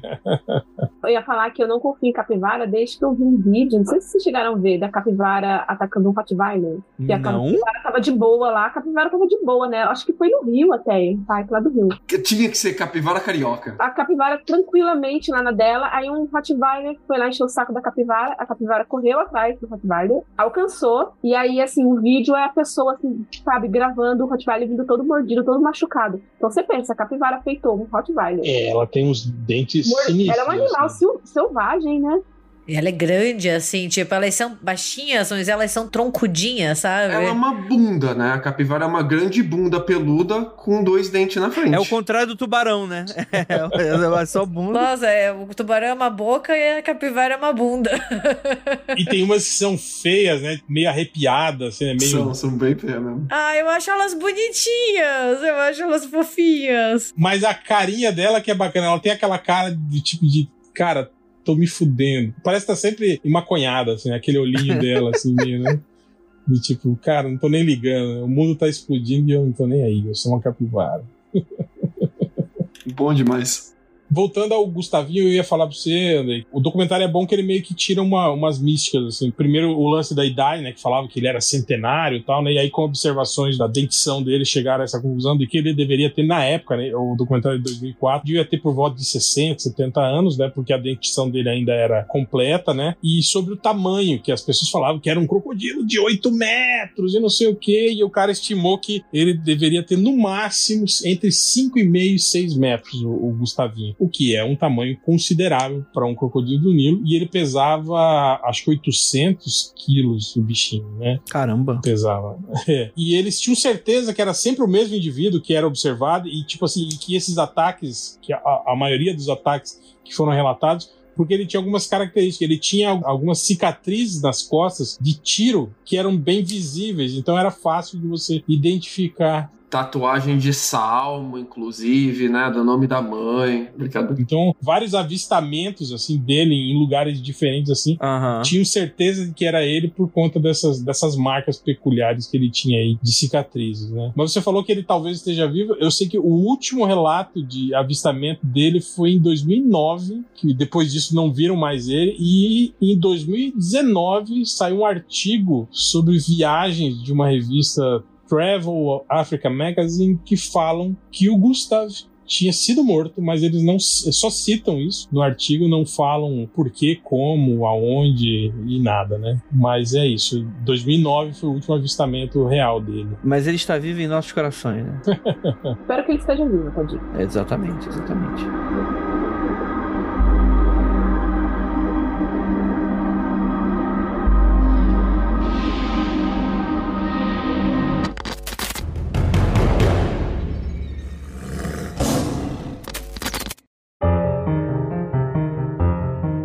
Isso, né, gente? Pô, foi bastante animal assassino. Mas que infelizmente não são tão quanto o ser humano. Mas é isso aí, fica um grande abraço para Gustav e todos os animais citados aqui. Tenho certeza que eles estão no céu agora, onde tem vários humanos para eles caçarem, provavelmente. Tem que fazer um especial de, de animais do cinema, pô. Cujo, Shakman, lembra do Shakman? Que era um babuíno assassino? Aham, esse é muito bom. Caralho, Shakman. Esse nossa. é um clássico, Shakman. Pô, a quadrilha dos Dobermans, lembra da quadrilha dos Dobermans? Eu não gosto de assistir filme com cachorro, eu não gosto de cujo, por exemplo, porque, ai, gente, me dói o coração ver o cachorrinho. Cachorrão, né? Porque é um São Bernardo enorme. É, a gente tava comentando sobre, sobre o lance geracional, né? Que, tipo assim, entre eu e a galera do MDM, que as pessoas viam o São Bernardo e lembravam do Beethoven. Vai, cachorrinho lindo. E eu olhava pro São Bernardo e eu lembrava do Cujo, né? Que era o filme da minha época, né? Que o São Bernardo. Ai, não, gente, eu pulo filme que, que cachorrinho passa mal ou é maltratado. Eu visito até aquele site que é o Does the Dog Die, que tem, tipo, todos os filmes possíveis e você já sabe se o cachorro morre ou não, entendeu? Antes de assistir. Não, eu, eu juro que eu assisto. Eu fui assistir Predador. A primeira coisa eu queria saber: Does the dog die? É tipo, o cachorro, será que o cachorro morre? E tipo, lá ele diz assim: ah, o cachorro morre. Não, o cachorro não morre, sabe? Eu juro pra vocês, porque eu, eu fico mal, assim. Eu não sei se é porque eu tenho um idosinho assim em casa, mas me dá um mal-estar. Assim, eu assisti um filme uma vez que é o Carrie 2, né? De 98, assim, aquela sequência. Aham. E, gente, o cachorro, ele é atropelado e ele some do filme. Pra mim, esse foi o verdadeiro horror do filme. Era tipo, o cachorro tá vivo, o cachorro tá bem, cadê o cachorro? Gente, cadê o cachorro? Daí, no final, na última cena, o cachorro aparece. Mas eu passei 90 minutos, foda-se o ser humano. Eu quero saber, o cachorro está bem? E o The Finger? É cachorro ainda? E agora? É complicado. E o Max, Fidelidade Assassina, você lembra desse filme? Nossa, o real tem umas referências que é muito do baú. Que era um, experimento que ele tinha DNA de vários animais e eram cachorros assim. Eu gosto do Alligator. Alligator, aquele, aquele que passava no SBT, né? Pela primeira vez na televisão. Passava muito no SBT. O Devorado Vivo é muito bom também, que ele alimenta um crocodilo gigante com as pessoas que chateiam ele, assim. Tem um filme agora, né, no cinema aí com o Idris Elba e o, o, o Charlton Copley lá, que é do, do Leão, né? Que é meio que uma refilmagem de um. Já teve um outro filme que era mais ou menos sobre isso, da mulher lá com os filhos, que ficou sozinha na savana cercada por, por leões e os caralho, né? Então, Essa mesma namorada que eu tinha, que tinha o, o vô dela tinha Doca, ah, eles tinham uma casa na Flórida também. Eu nunca fui nessa casa da Flórida, mas a avó dela, 70 anos, usava uma camisa que era a foto dela mesma, da avó, segurando um gancho com um crocodilo nesse gancho. Que eles pegavam um crocodilo lá na Flórida. Ela colocava uma galinha morta num gancho enorme e o crocodilo vinha, dava bocada e ela matava o crocodilo com um facão. Crocodilo selvagem, assim, no meio do. sei lá onde você vai pegar um crocodilo. No meio do, do pântano. E eles caçavam o crocodilo. E eu fiquei, e, tipo, fazendeiro, assim, galera muito fazenda, muito fazenda mesmo, assim. Eu fiquei muito em choque. A velhinha de 70 anos com a camisa, assim, dela. Olha aqui o crocodilo, tipo com camisa de peixe, assim. Olha aqui o peixe que eu peguei. Olha aqui o crocodilo que eu peguei. Muito em choque, cara. Muito em choque. um amigo meu, ele tem um parente dele que estava morando na Austrália, estava trabalhando na Austrália. Ele falou que um dia o amigo dele chegou no trabalho, não tinha ninguém. E aí disse que um cara olhou e falou: que, ué, que você tá fazendo aqui? Ele falou, ué, eu trabalhar, né? Falou, mas você não, não recebeu o alerta, né? Ele falou, o alerta do quê? Sim, o alerta de, de crocodilo, que tinha crocodilos eh, soltos pela cidade, e aí as pessoas não, não saem, né, de, de casa por causa disso. Eu falei, assim, vi, pô, crocodilo, né? Eu saí de casa, do carro, vim até aqui. Aí o cara mostrou pra ele depois várias notícias né, de pessoas que foram atacadas justamente nisso, né? De saiu de casa e tipo, o crocodilo tava embaixo do carro, né? Atacou a pessoa, tava no, no jardim da casa e os caralho, né? Mas ele falou que é, lá é crocodilo, é, pelo menos na cidade onde ele tava, né? É coisa séria. Atrás da geladeira, esperando pegar um copo de água de manhã. Procurem depois os ataques de dragões de Komodo. Tô falando sério. Não, eu tô falando sério, gente. Uma vez eu passei uma noite inteira lendo e teve tipo um cara, sei lá, do zoológico, ou tipo uma reserva onde eles moram, que o cara tipo chegou assim e sentou na mesa, colocou as pernas quando viu o bichão tava tipo debaixo da mesa dele. É, é tenebroso, gente, é tenebroso. E não tem nenhum filme, né? Um dragão de Komodo assassino, né? Podia, né? Ia dar um bom filme. Eu vou dar um recado pra quem tá assistindo aqui o podcast. Quem é, ó, eu sou de Jacareí. Né, Literalmente, o nome, o nome da cidade é Rio dos Jacarés, é um nome indígena. Então, se tiver alguém aqui assistindo o podcast que seja de Jacareí, nós podemos falar com propriedade dos crocodilos de Jacarés. Olha aí. Eu que venho de Jacarepaguá, eu só falo de jacaré.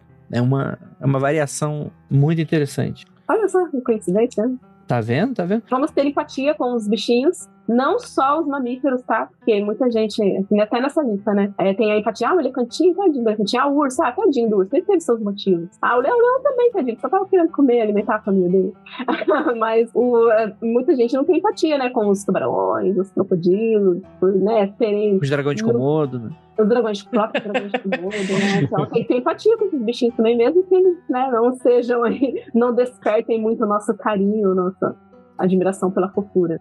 Acho que às vezes a melhor coisa que a gente pode fazer é ficar bem longe deles e deixar eles no cantinho deles, no habitat, e não incomodar que eles não incomodam a gente, sabe? Concordo. É, eu só acho o seguinte. eu Queria falar pra Gabi que o meu animal favorito na França era dragão de Komodo. É o mais perto de um Pokémon que a gente tem de animal, o dragão de Komodo. é, é um monstro, né? O cara é um dragão, caralho. Aquilo lá é enorme, é horrível, horrível. Tem um monstro de Gila, não sei se vocês já ouviram falar desse. Sim. É um lagarto. Eu tenho medo, Sim. eu acho que eu tenho mais medo. Não sei qual dos dois que eu tenho mais medo. Ele, é que ele é venenoso, né? O monstro de Gila. Mas o monstro de Gila, ele é menorzinho, né? O dragão de Komodo, tipo, ele é brutão da academia, sabe? Ele chega pra te descer porrada já, é horrível. E, e ele anda com as patas pra dentro, assim, como se estivesse te peitando, né? É, tipo, meio que assim, vai encarar? Vai encarar, mano? Vai encarar? Eu luto jiu-jitsu, porra. E é isso, gente. Muito obrigado pra todos vocês que ficaram até aqui. Muito obrigado aí, os apoiadores que estão acompanhando essa live. Para você que tá escutando esse podcast até o final, eu gostaria, Bianca, onde é que a gente encontra o seu trabalho, momento jabá, mensagem final pros nossos ouvintes? Gente, acessem o site do Boca do Inferno, o maior portal aí sobre cinema de horror, sci-fi, cinema fantástico da América Latina. Está organizando, inclusive, um festival de curtas e longas metragens aí pro ano que vem. Inscrições já estão abertas, inclusive, para você poder ter o seu curta lá exibido na mostra. Então, bem legal. Sempre estamos com notícias sobre os lançamentos e até mesmo filmes mais antigos aí, meio desconhecidos, sobre horror, sobre tudo que permeia aí o sobrenatural, o lado sombrio da força. Então, entrem lá no site do Boca do Inferno, tenho certeza que vocês vão gostar. E podem ler alguns textos meus também sobre alguns filmes, etc. Perfeito, perfeito, perfeito. Então é isso e aquilo. Não olhem para trás.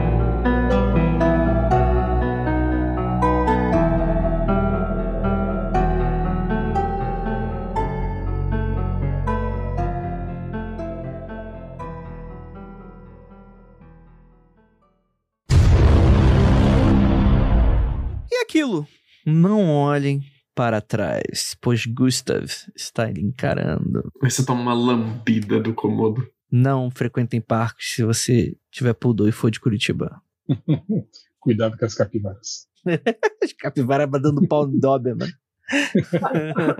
Fire. Hot vai, é isso? Cara, hot... pior ainda. mundofreak.com.br